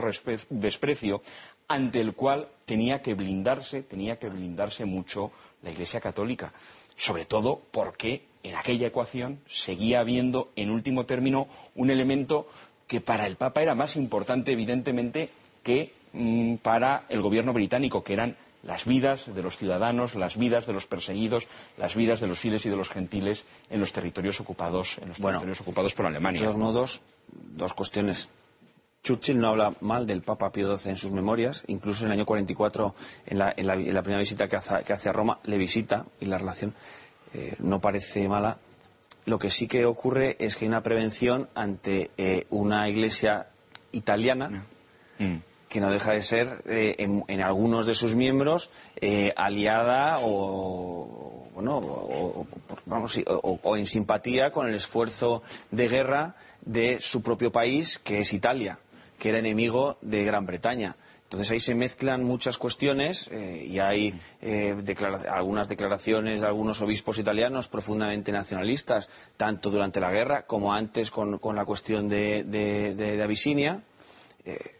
Entonces, eh, Italia ataca a Gran Bretaña en, en- en- en el norte de África. Es decir, ahí se mezclan, pues, por eso es tan complejo, por eso la situación era tan Sí, difícil. indudablemente. No, Se- pero yo creo que está bien que se analizan más cosas. Es decir, yo creo que lo que, lo que tú dices, ciertamente, eh, es, es muy considerable, pero también lo que dice Emilio, es decir, esa especie como de desconfianza secular o de, o de Sí, eh, animadversión obsesiva que siempre ha tenido, digamos, la Pero pérfida sí, Albión sí.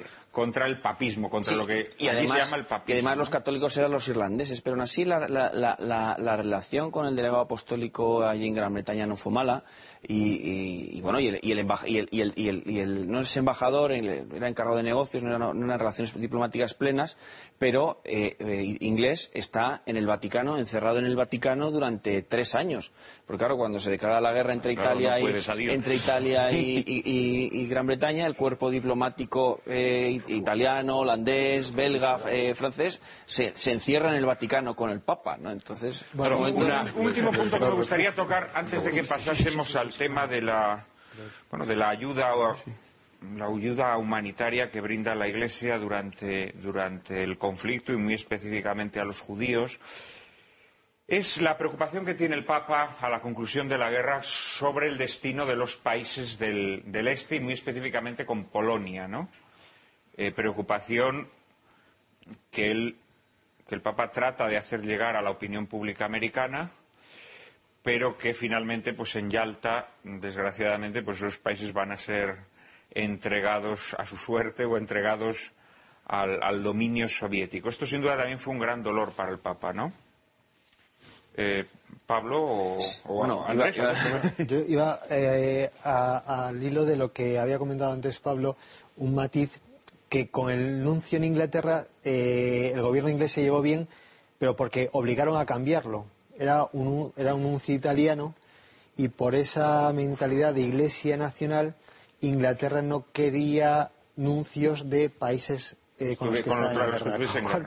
Hubo Bueno, el representante Hubo- era hubo el representante, yo creo, del Papa era un delegado, el delegado apostólico que era el jefe de la Iglesia de la Iglesia Católica en Inglaterra. había un no sé- italiano. Había un italiano y entonces hubo que hay sus más y sus menos y De todos modos, lo comentabas de, de Yalta, el Papa estuvo perfectamente informado en todo momento porque eh, Roosevelt eh, hizo pasar por el Vaticano a su más estrecho colaborador y asesor, que era un tipo que se llama Harry Hopkins.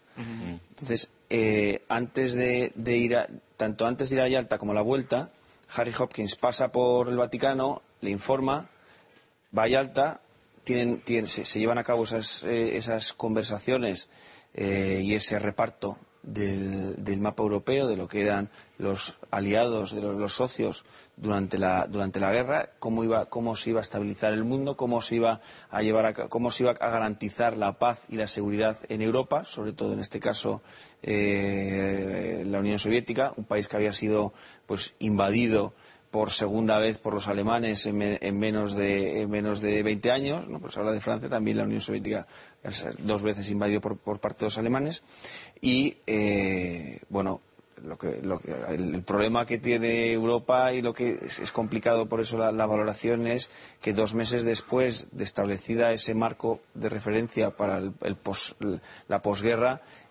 uno de esos, o el pilar fundamental, la persona sobre la que pivota esa alianza, que es Roosevelt, muere.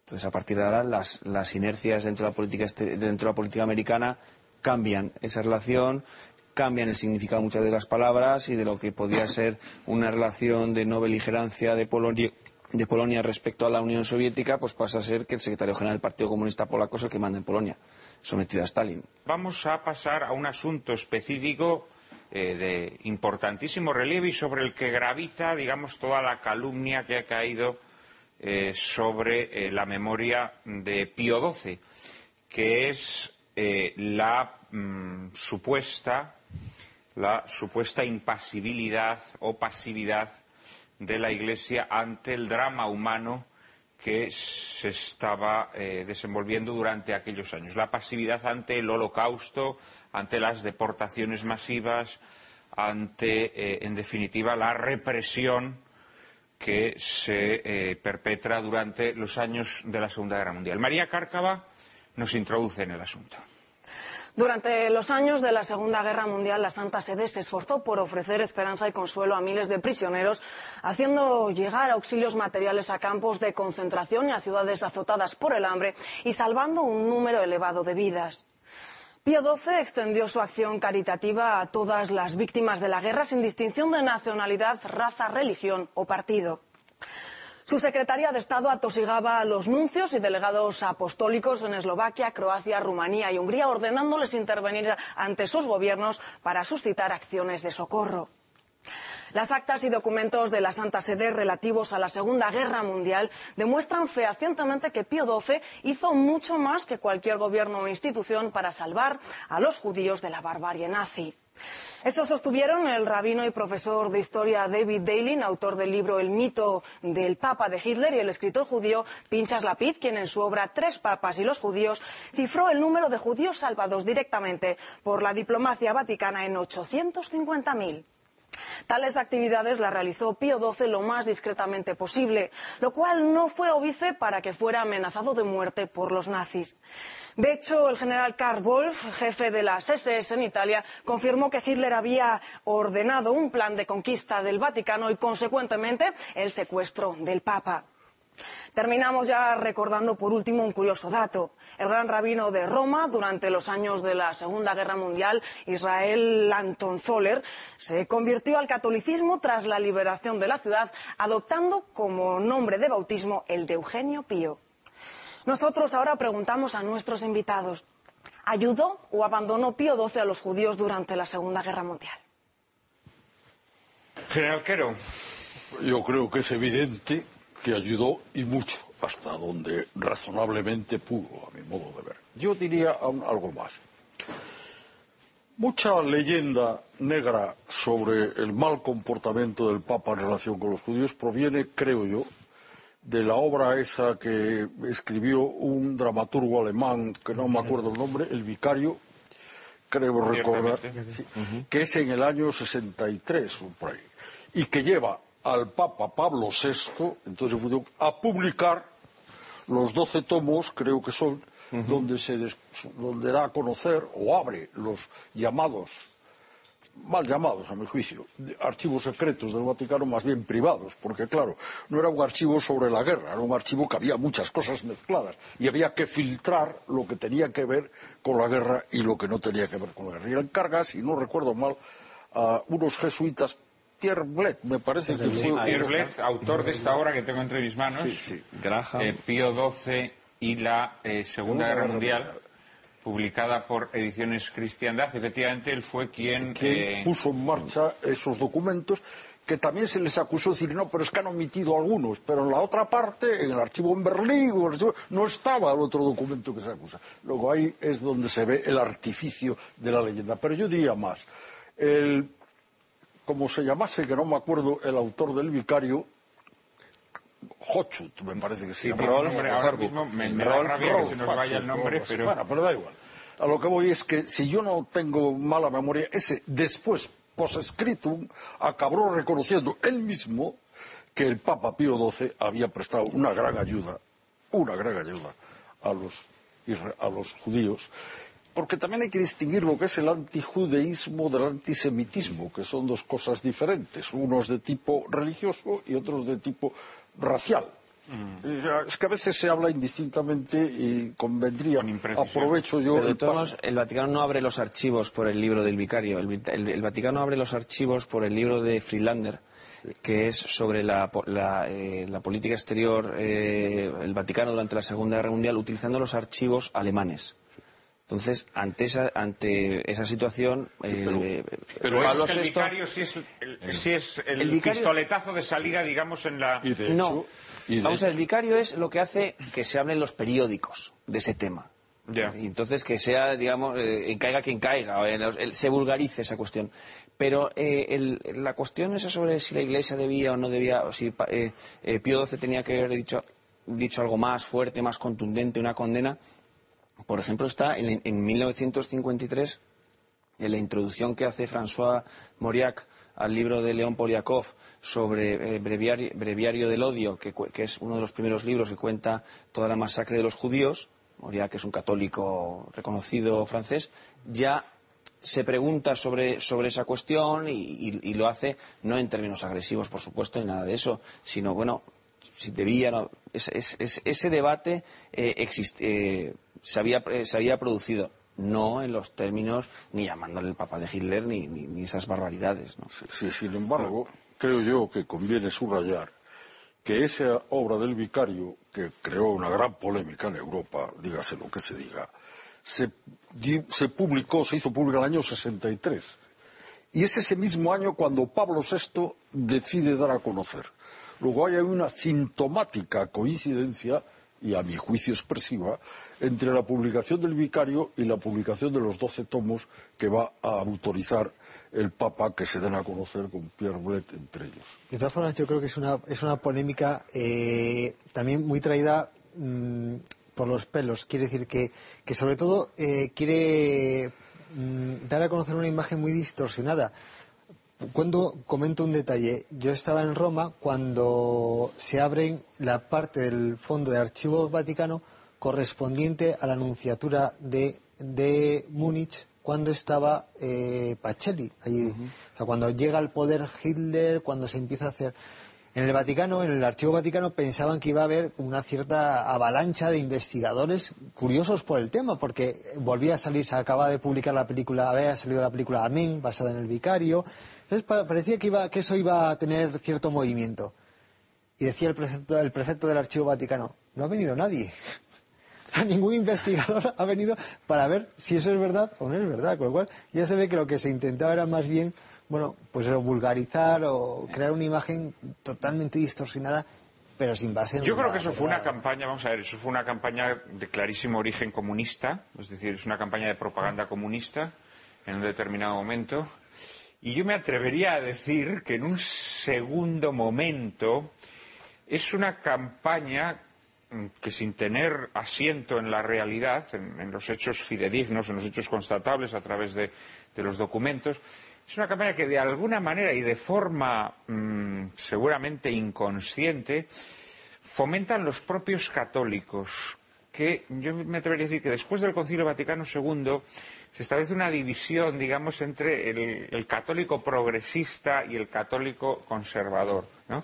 El católico progresista eh, toma como bandera pues, eh, a Juan XXIII y contrasta la figura de Juan XXIII con la figura mm, de Pío XII. ¿no? Eh, y ahí surge en el propio seno de la Iglesia o de, los, o de los católicos esa imagen de Pío XII como un papa retrógrado, como un papa preconciliar y por lo tanto un papa sobre el que hay que echar tierra. ¿eh? Porque esto los, los propios católicos lo hemos hecho y lo seguimos haciendo, por cierto. ¿eh? Lo seguimos haciendo esa imagen de la Iglesia preconciliar como una Iglesia con la que hay que largar amarras, ¿no? con la que eh, no hay que saber nada. Y eso, desgraciadamente, así fue de alguna manera. ¿no? Emilio. Está muy bien lo que, lo que acaba de comentarse porque yo, cuando estaba investigando para escribir ese libro, estuve trabajando bastantes meses en el Archivo Militar de Ávila, que es donde están algunas de las fuentes más importantes para cualquier estudio de la guerra civil, y aquello era pues como el desierto del Sáhara o estas películas del oeste en el que sale una especie de bola de paja botando. Y a mí, uno de los archiveros me comentó, oye, eres un- una rara avis por aquí, porque aquí un investigador es una cosa que casi no deberíamos dejarte salir, por si acaso no volvemos a ver otro en seis meses. Con lo cual, la frivolidad muchas veces con la que se habla de cualquier tema histórico, y este tiene muchas más aristas, pues es muy significativa. Yo, que antes hemos hablado un poco de los ingleses, yo creo que se podía utilizar una frase. En los dos mil años de historia de la Iglesia Católica, quizás no la hora mejor, pero se podía decir que con la protección a los judíos en Roma en los momentos finales de la presencia italiana, la Iglesia eh, de la presencia alemana en Italia eh, y en Roma, la Iglesia católica vivió una de sus horas mejores en términos de esfuerzo, de heroicidad, de ingenio, porque se crearon universidades de la nada de las que, de las que se hizo alumnos a judíos, seminarios, se removió, nunca mejor dicho, Roma con Santiago para de cualquier, de cualquier parte sacar espacio, sacar formas de dar cobijo. Se ha puesto ese ejemplo de que, pero que yo creo que al final es el menos significativo, de que cuando todo falló se pusieron los medios económicos para pues pagar ese- ese- esos rescates nefastos de sangre. Eh, está el caso de otra película famosa, el caso del sacerdote O'Flaherty y su duelo, su duelo con eh, Herbert Kappler, el líder de las, de las SS en Roma. Yo creo que es un momento muy significativo. Y en torno al cambio de tercio, después de ese abrumador número de mensajes de apoyo, de manifestaciones de apoyo a la Iglesia y al Papa, que son uno. Es decir, hay por un lado un intento de diferenciar lo que hizo la Iglesia o lo que hicieron eclesiásticos de motu propio de lo que promovía el Papa. Yo creo que no hay, que, hay, que es imposible establecer una diferenciación. Es interesante, como comentabas, el contexto ideológico de los años 60, ese bueno, reverdecimiento de una versión light del comunismo, ese rechazo al pasado, tenemos el mayo del 68 a la vista y la negación de muchos paradigmas. Y luego yo creo que hay otra parte que es más interesante y que a la Iglesia le ha interesado mucho más, que es el cambio de percepción de destacados dirigentes dentro del propio mundo judío que es lo que lleva a Juan Pablo II pues a pues, publicar una serie de pues manifestaciones pues pues para buscar entendimiento dentro de lo que fue para el mundo judío la Shoah y que yo creo que se tienen que comprender en el contexto de lo dramático que fue el holocausto para el pueblo judío y que quizás después se produce esa reacción rabiosa contra todo y contra todos y que se mezcla desgraciadamente con las perspectivas interesadas de los que en un momento determinado no quieren sino hacer daño o dinero fácil sin pasar por los archivos. Eh, Andrés y, y Yo, Pablo. eh, hay una anécdota, un hecho, eh, cuando hay que refugiar eh, judíos en, en- Roma, eh, surge un problema, y es que eh, hay familias que, quieren refugiarse en monasterios de clausura femeninos, y entonces la- las monjas se encuentran con el problema de qué hacemos con los hombres, porque los hombres no pueden entrar en clausura. Entonces Pío XII da el permiso para abrir la clausura de los, de los monasterios y que entren familias enteras judías. ¿no? Luego hay otra cuestión que, que yo es en una pregunta Castel Gandolfo fueron refugiados sí, judíos. sí, sí, sí, claro en San Más Pablo de 300 Extramuros, judíos en, el propio- muere. en la propia residencia de verano del Y, Papa. algún- y alguno, muere, alguno de estos refugiados muere por un- como consecuencia de uno de los bombardeos aliados que hay durante, eh, durante esta época. Luego, una, una pregunta que yo, que yo me hago es, ¿qué se sabía de lo que estaba ocurriendo con los judíos? O sea, se sabía que se estaban haciendo prisioneros, se conocían los guetos, que había muertes, pero ¿se conocían los campos de exterminio? ¿O qué se conocía? Porque, de hecho, las primeras noticias que llegan a Inglaterra en el año 43, si no recuerdo mal, los propios aliados dicen, bueno, esto hay que, parece más bien una exageración, esto es impensable, nadie civilizado es capaz de hacer esto. Tenemos, eh, hay testimonios terribles, al hilo de lo que decía Emilio, de, la situación de los propios judíos, cuando en, un- en uno de los guetos les exigen a, los judíos entregar un número determinado de personas. Y el rabino, eh, hay, una, hay un testimonio escrito, eh, dice, dice, entregarme a vuestros hijos, a los niños, a los más pequeños y a los enfermos, que son los que no pueden trabajar porque muchos guetos habían llegado al acuerdo de la redención por el trabajo. Es decir, bueno, si les servimos, a lo mejor no nos matan. Que, es una situación terrible. Yo creo que somos incapaces de ponernos en, en- su lugar por todo lo que pasaron. Entonces, la, la actuación de Pío XII de, la Iglesia a, a la hora de, de dar refugio, de, dar, eh, de buscar solución a todo esto, fue tremendamente heroica, porque muchos sacerdotes se, se jugaron la vida en, en esto. Sobre todo que desde, desde antes de la, de, la, de la Guerra Mundial ya había tomado posición la Iglesia. Es decir, hay una condena explícita por parte del Santo Oficio del antisemitismo. Hay una, hay una serie de declaraciones por parte de Pío XI diciendo el antisemitismo es pecado. Hay una oposición eh, beligerante por parte del Papa a las leyes racistas de Mussolini en el año 38. Y además hay una, eh, uno, de, los, de los momentos que, que- que- se, hace más sólida la, la- la relación entre Roosevelt y, y XII precisamente es antes de la guerra con dos conferencias que hay en Evian sobre los refugiados. Los refugiados son los judíos, no, no, no eran, eran- judíos que, son expulsados de, Polonia, que, van a Alemania y luego son expulsados de, Alemania. Es decir, y, que los, y que los países occidentales no les querían acoger.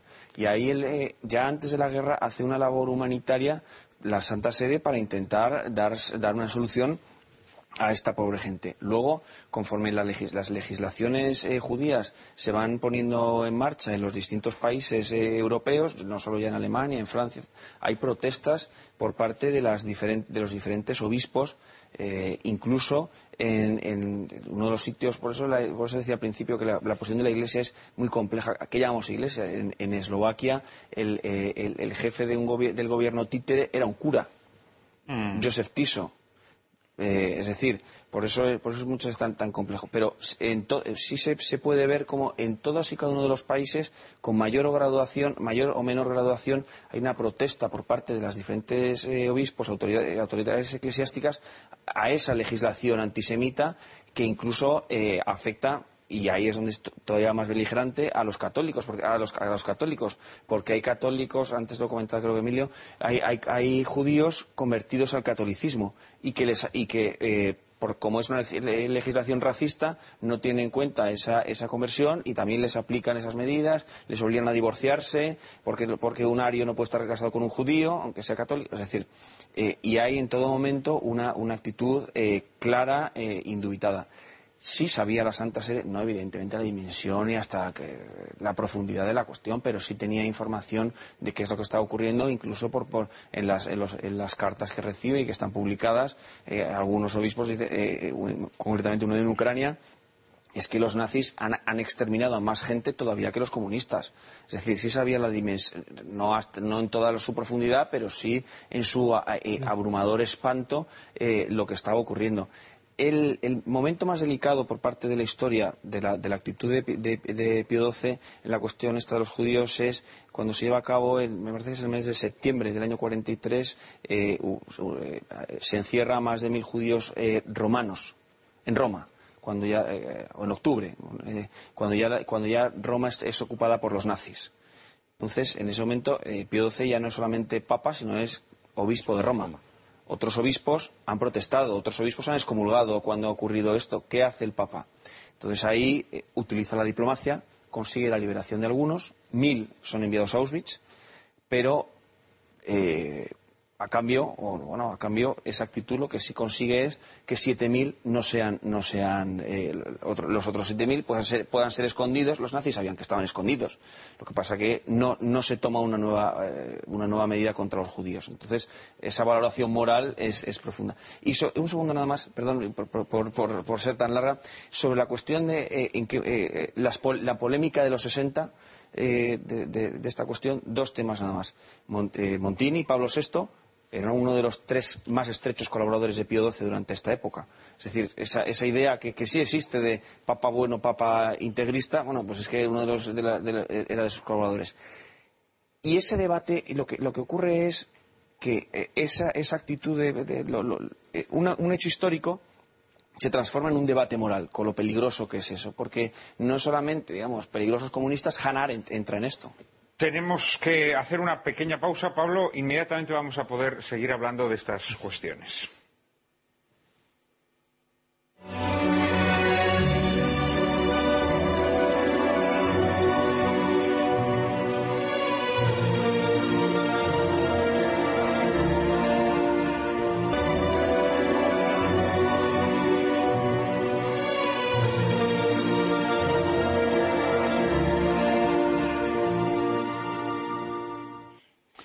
Muy buenas tardes. Eh, estamos en esta tarde de domingo de nuestro primer programa de Lágrimas en la Lluvia de esta tercera temporada, tratando de hacer una aproximación a lo que fue la postura de la Iglesia Católica y muy específicamente del eh, Estado Vaticano con Pío XII al frente durante la Segunda Guerra Mundial. Pablo Hispán, en su última intervención, aludía a que, naturalmente, durante el conflicto hubo actuaciones penosas eh, a título personal de muchos católicos. Eh, él mencionaba al, a ese estado títere, ¿no? De,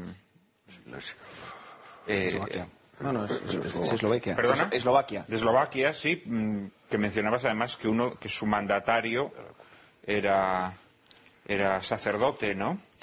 Sobre, esta, sobre, este, sobre este personaje, además, historiadores con, con un afán tendencioso han dicho que la Iglesia permaneció totalmente ajena a los desmanes que se estaban perpetrando, cuando lo cierto es que este sacerdote fue apartado del, eh, del ministerio, ¿no?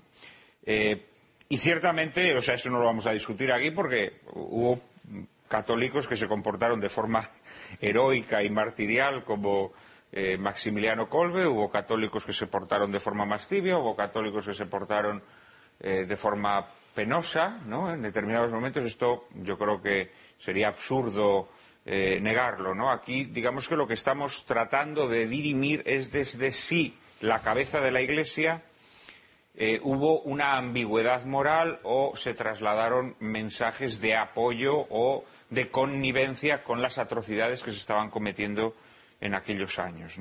Y en este sentido yo creo que mm, es gravemente calumnioso pretender que eh, Pío XII mantuvo alguna complicidad con, aunque fuera por pura pasividad, con lo que entonces estaba sucediendo. Hombre, yo creo que María Cárcava a- a- mencionaba un hecho que a mí me parece que de alguna manera, eh, de alguna manera refuta, refuta en sí mismo todas estas acusaciones. Es decir, que el rabino de Roma, que el rabino de Roma eh, decida convertirse al catolicismo eh, y decide además asumir el nombre de Eugenio Pío en honor al Papa que él consideraba que había ayudado a la comunidad judía hasta el extremo, eh, me parece un poco incongruente y delirante poder pensar que ese Papa, en cuyo honor el rabino de, Roma adopta ese nombre, ese Papa pudo ser un, un perseguidor o un cómplice en la persecución de los judíos. ¿no? En este libro que tengo también entre mis manos, un libro sumamente interesante, publicado por eh, Ciudadela, eh, El mito del Papa de Hitler, cómo Pío XII salvó a los eh, judíos de los nazis, un libro escrito por un profesor y rabino, David Dallin, profesor en la Universidad de Naples, en Florida, se dan datos muy interesantes, ¿no? Se da el dato, por ejemplo, de que el 80% de los judíos europeos o que residían en Europa fueron exterminados durante la Segunda Guerra Mundial. Seguramente sobre este dato se podrían establecer precisiones, ¿no? Eh, pero lo que sí es cierto es que el 75% de los judíos de Roma sobrevivieron y el 85% de los judíos de Italia sobrevivieron. Yo creo que indudablemente hay algo tuvo que ver el Papa, ¿no?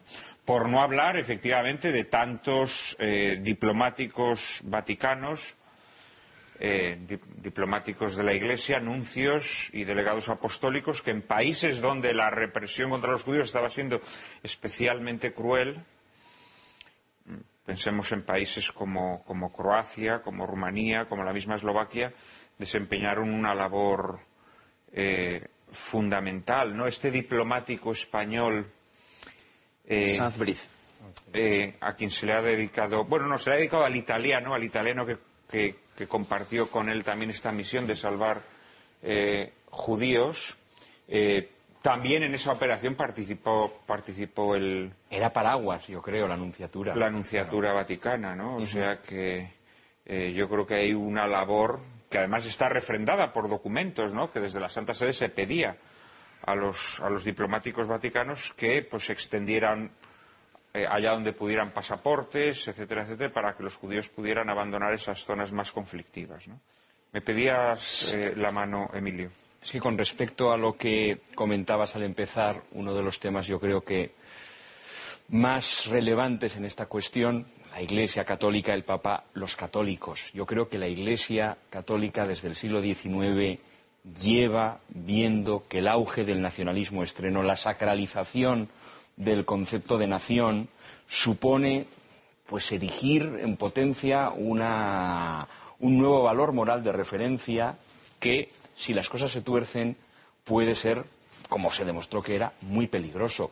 Entonces ahí está la cuestión de los católicos. Evidentemente hay una cuestión central en eso que es el libre albedrío. Es decir, no nos ha, no nos ha, no nos ha sido dada una verdad que nos, que nos indique o que nos marque de manera férrea una dirección.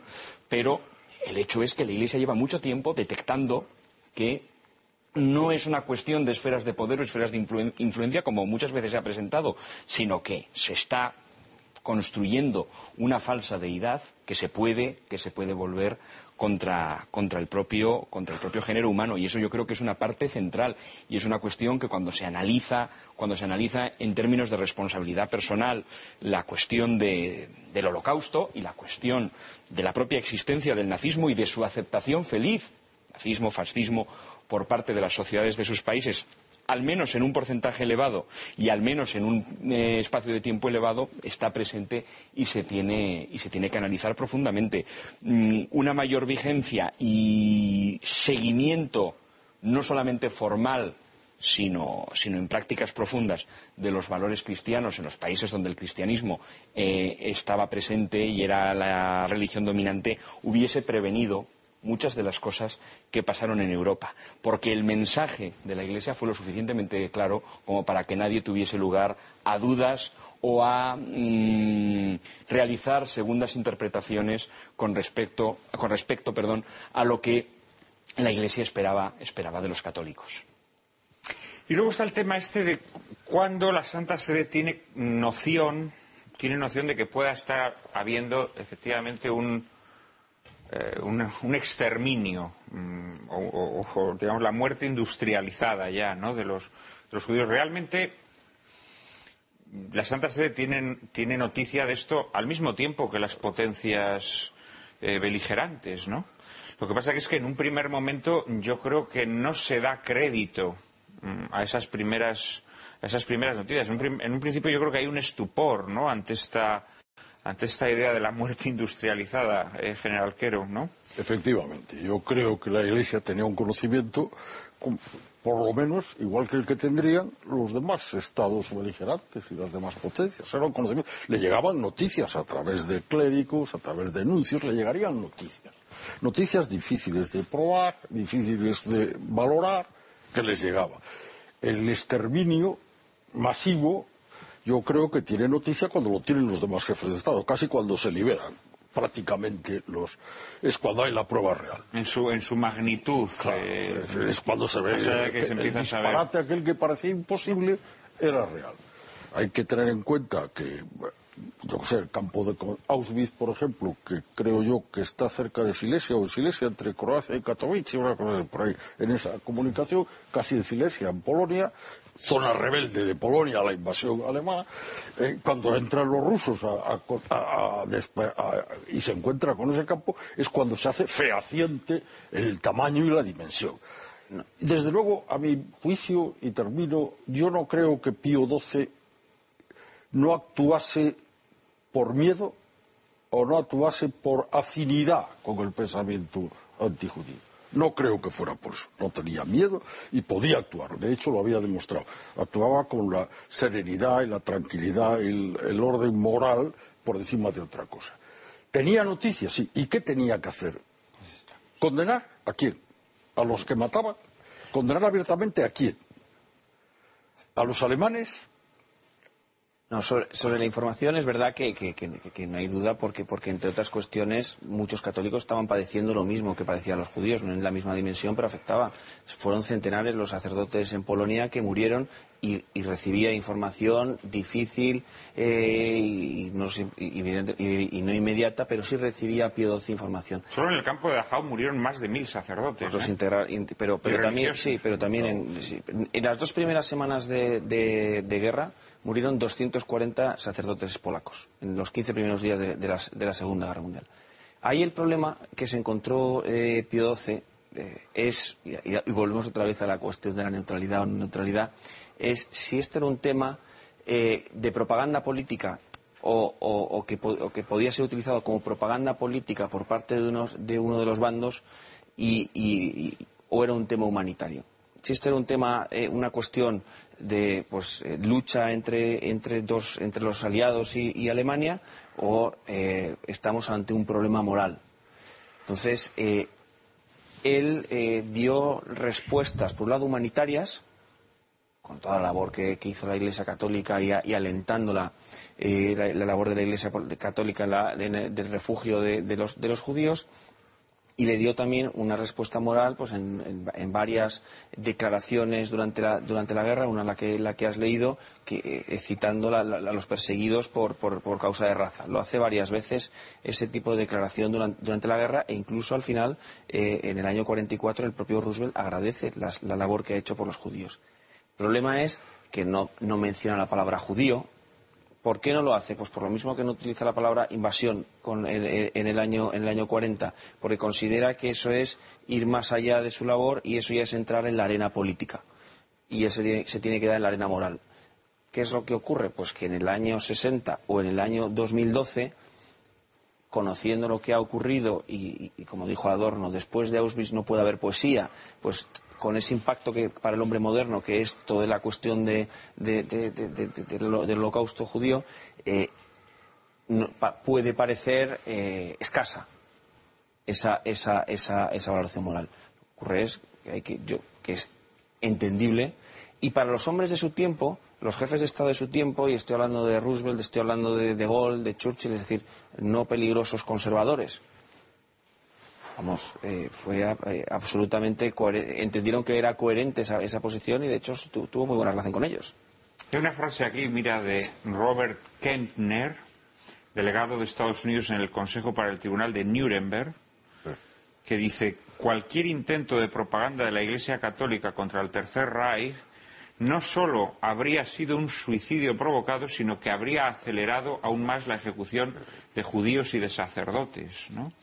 Es decir, mm, esta es una cuestión que generalmente no se tiene en cuenta, más allá del especial estatuto eh, jurídico del, Estado Vaticano, que evidentemente no le permite entrar en, lizas eh, o en guerras o en declaraciones de culpabilidad, etcétera, etcétera, que tiene que mantener esa imparcialidad, no se considera también con frecuencia como eh, el Papa de Roma es fundamentalmente un líder moral. Y una declaración eh, tajante del Papa de Roma provoca automáticamente represalias. Eh, porque, eh, porque una declaración enérgica del Papa de Roma mm, crea un efecto de rechazo automático eh, en sectores sociales, en sectores políticos, eh, en un estado de guerra en, naciones, ¿no? Que, que, puede tener unas consecuencias eh, terribles, ¿no? Yo creo que eso lo estamos viendo constantemente hoy, ¿no? En donde cualquier declaración del Papa inmediatamente genera una animadversión en sectores sociales europeos y mundiales que es casi automática, es como un automatismo, ¿no? Y en este sentido yo creo que el Papa tenía la obligación de ser extraordinariamente cauto. ¿Me pedía la mano el, sí, el general? Sí, yo quería llamar la atención sobre la conveniencia de enfocar el problema en su tiempo. Hoy es muy fácil enjuiciar lo que ha pasado, pero había que situarse en el año 40, en el año 39, en el año 45 con lo que ha pasado. Es como si pretendemos enjuiciar ahora la guerra de los 100 años de lo que pasó en 1300. Eh, hay que poner los elementos de juicio, los, los, valores, hay que ponerlos en su tiempo y no. Ahora es fácil, la acción humanitaria ahora, vamos, es hablar de eh, el valor principal, la paz es el bien supremo. Entonces, hablar de esto el año, enjuiciar lo que pasó y cómo se debía uno de comportar, cómo la Iglesia debía de comportarse en el año 39-40, cuando, por un lado, estaba Alemania invadiendo el mundo intentando imponer un orden.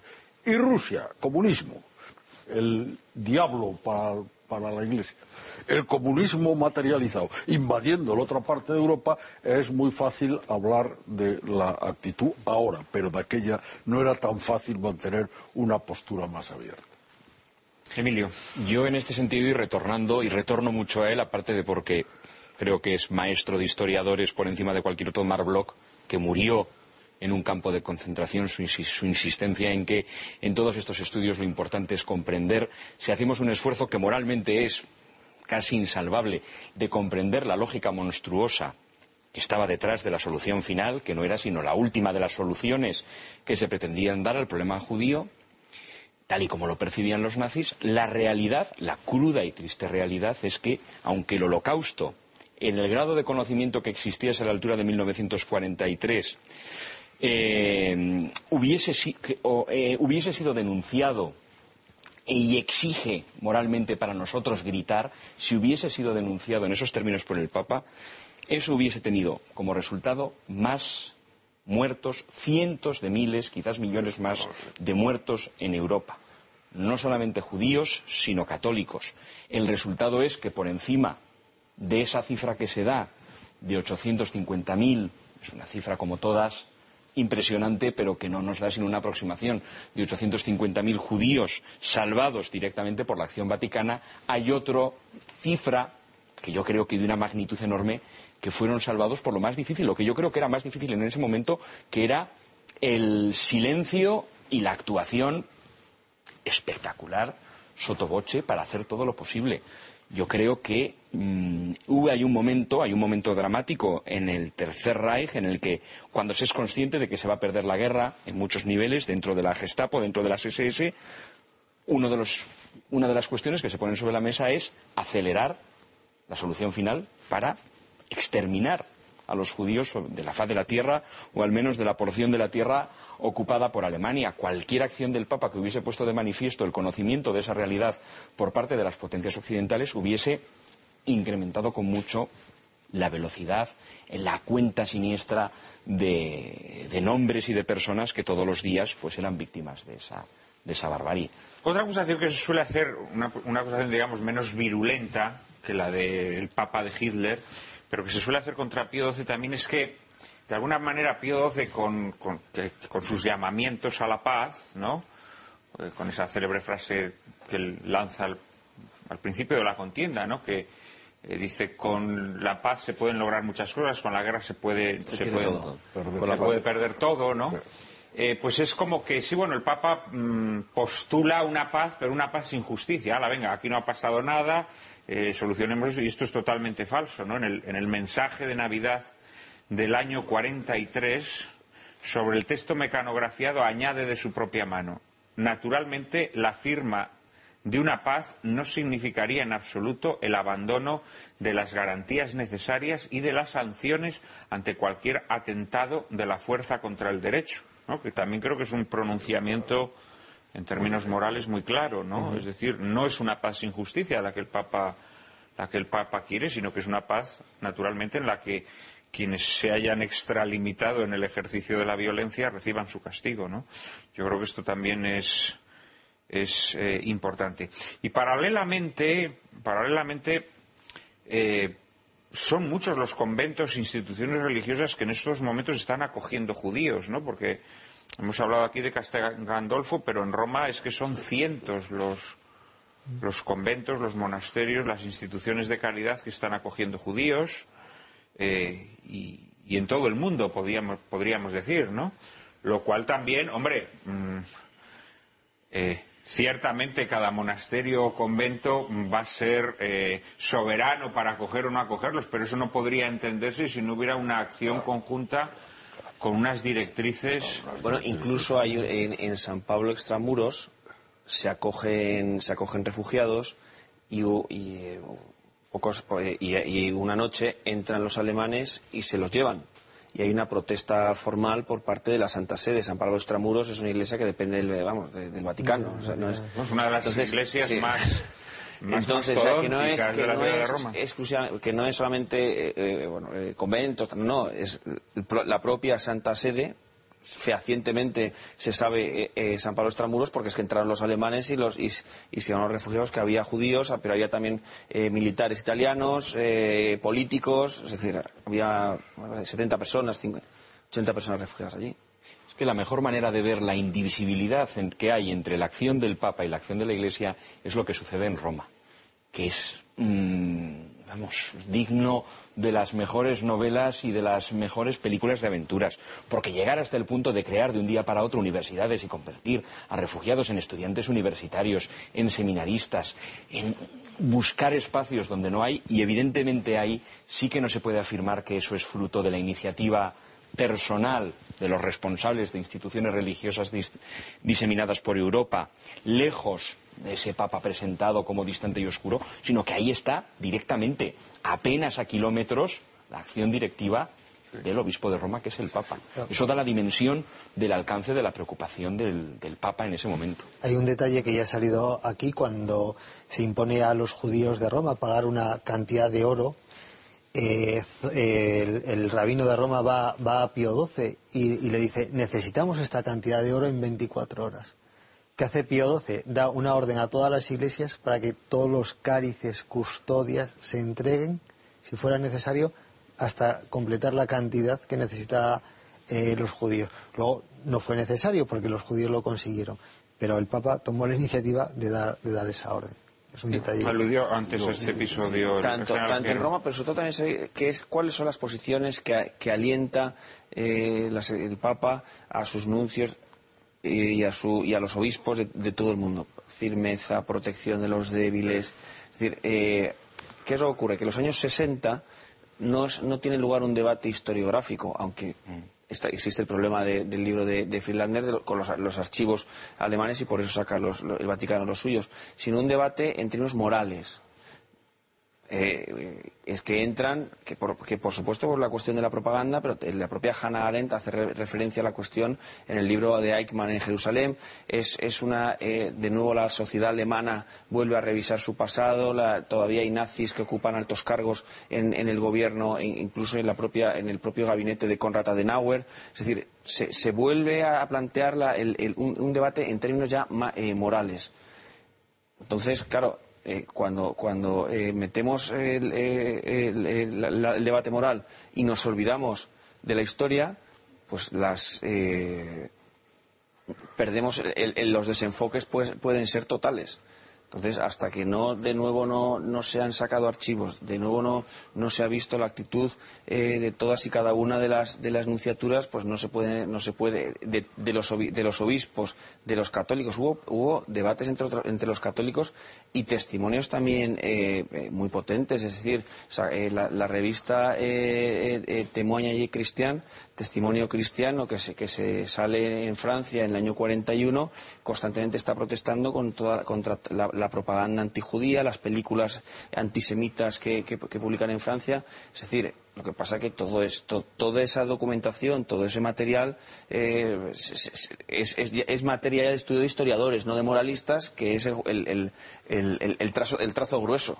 Claro, luego también yo creo que en este, en este tema del, de esta ol- o- ola de antisemitismo que recorre Europa en estos años, eh, de alguna manera también se trata de ocultar, claro, fenómenos como, mm, porque tendemos a pensar que el odio al judío es una cosa específicamente nazi en estos años. Claro, cuando uno ve, por ejemplo, el, el odio al judío que había en la sociedad francesa, ¿eh? Eh, pero que no creo que fuera porque fuese una sociedad especialmente católica. Que bueno, que lo era en origen, pero era de un catolicismo bastante, eh, bastante devastado, digamos, por, por esa cultura eh, laica o laicista propia de, la revolución, ¿no? Y claro, dices, bueno, es que, ojo, es que ese, ese, ese odio al judío estaba enquistado en la sociedad, en la sociedad europea, en países católicos o de tradición católica, en países protestantes. Cuidado, esto es un fenómeno mucho más complejo. y que, y que, y que, y que produjo potentes debates entre los católicos. Es decir, eh, eh, hay un libro de los años 30 de Jacques Maritain que se puede decir que es el brazo armado del Vaticano en el catolicismo francés, donde, que es la imposibilidad del antisemitismo.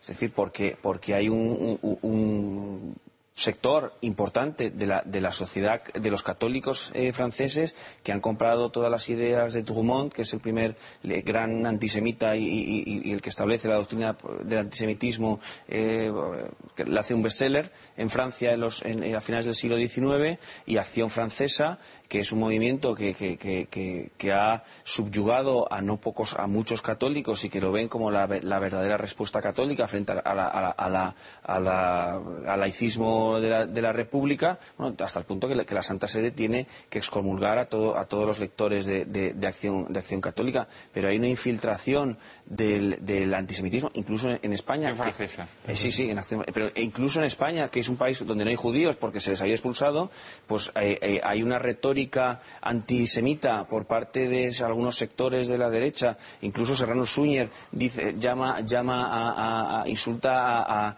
a, Jacques Maritain le dice que es un escondido de la sinagoga. Es decir, en un país donde no hay judíos. Imagínese- imagínate pues en países como, Francia o como Alemania donde, donde sí que hay unas eh, minorías muy potentes. Desgraciadamente tenemos que dejarlo aquí. Eh, creo que se han, se han aportado eh, datos y, y aspectos eh, muy importantes ¿no? que creo que, hayan- que habrán sido del interés de todos nuestros espectadores en un asunto tan, tan crucial y en donde eh, las nubes de la tergiversación y de la propaganda interesada han tratado de oscurecer la figura de Pío XII y también de su, eh, del papel que la Iglesia Católica desempeñó durante la Segunda Guerra Mundial. Muchísimas gracias a los cuatro por vuestras eh, valiosas aportaciones. Muchísimas gracias a todos nuestros espectadores por estar ahí semana tras semana apoyando nuestro programa. Les prometemos una tercera temporada de lágrimas en la lluvia plagada de sorpresas y de asuntos de interés. Eh, nos despedimos aquí hasta el próximo domingo, pero antes María Cárcava y yo mismo, en apenas un minuto, les anticiparemos el asunto de nuestro próximo programa.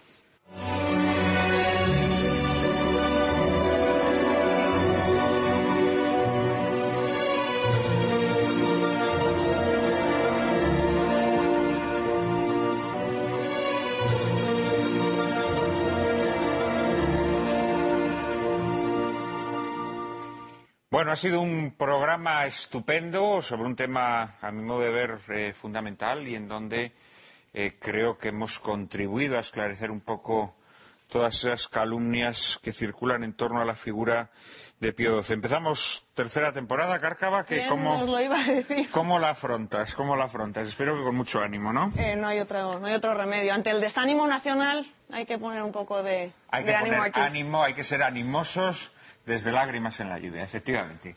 Eh, el próximo domingo, en nuestro programa, trataremos de conocer un poco mejor el nuevo panorama internacional surgido tras los atentados del 11 de septiembre de 2001 con especial atención a los conflictos desatados en el mundo islámico con ocasión de la llamada, penosamente, Primavera Árabe.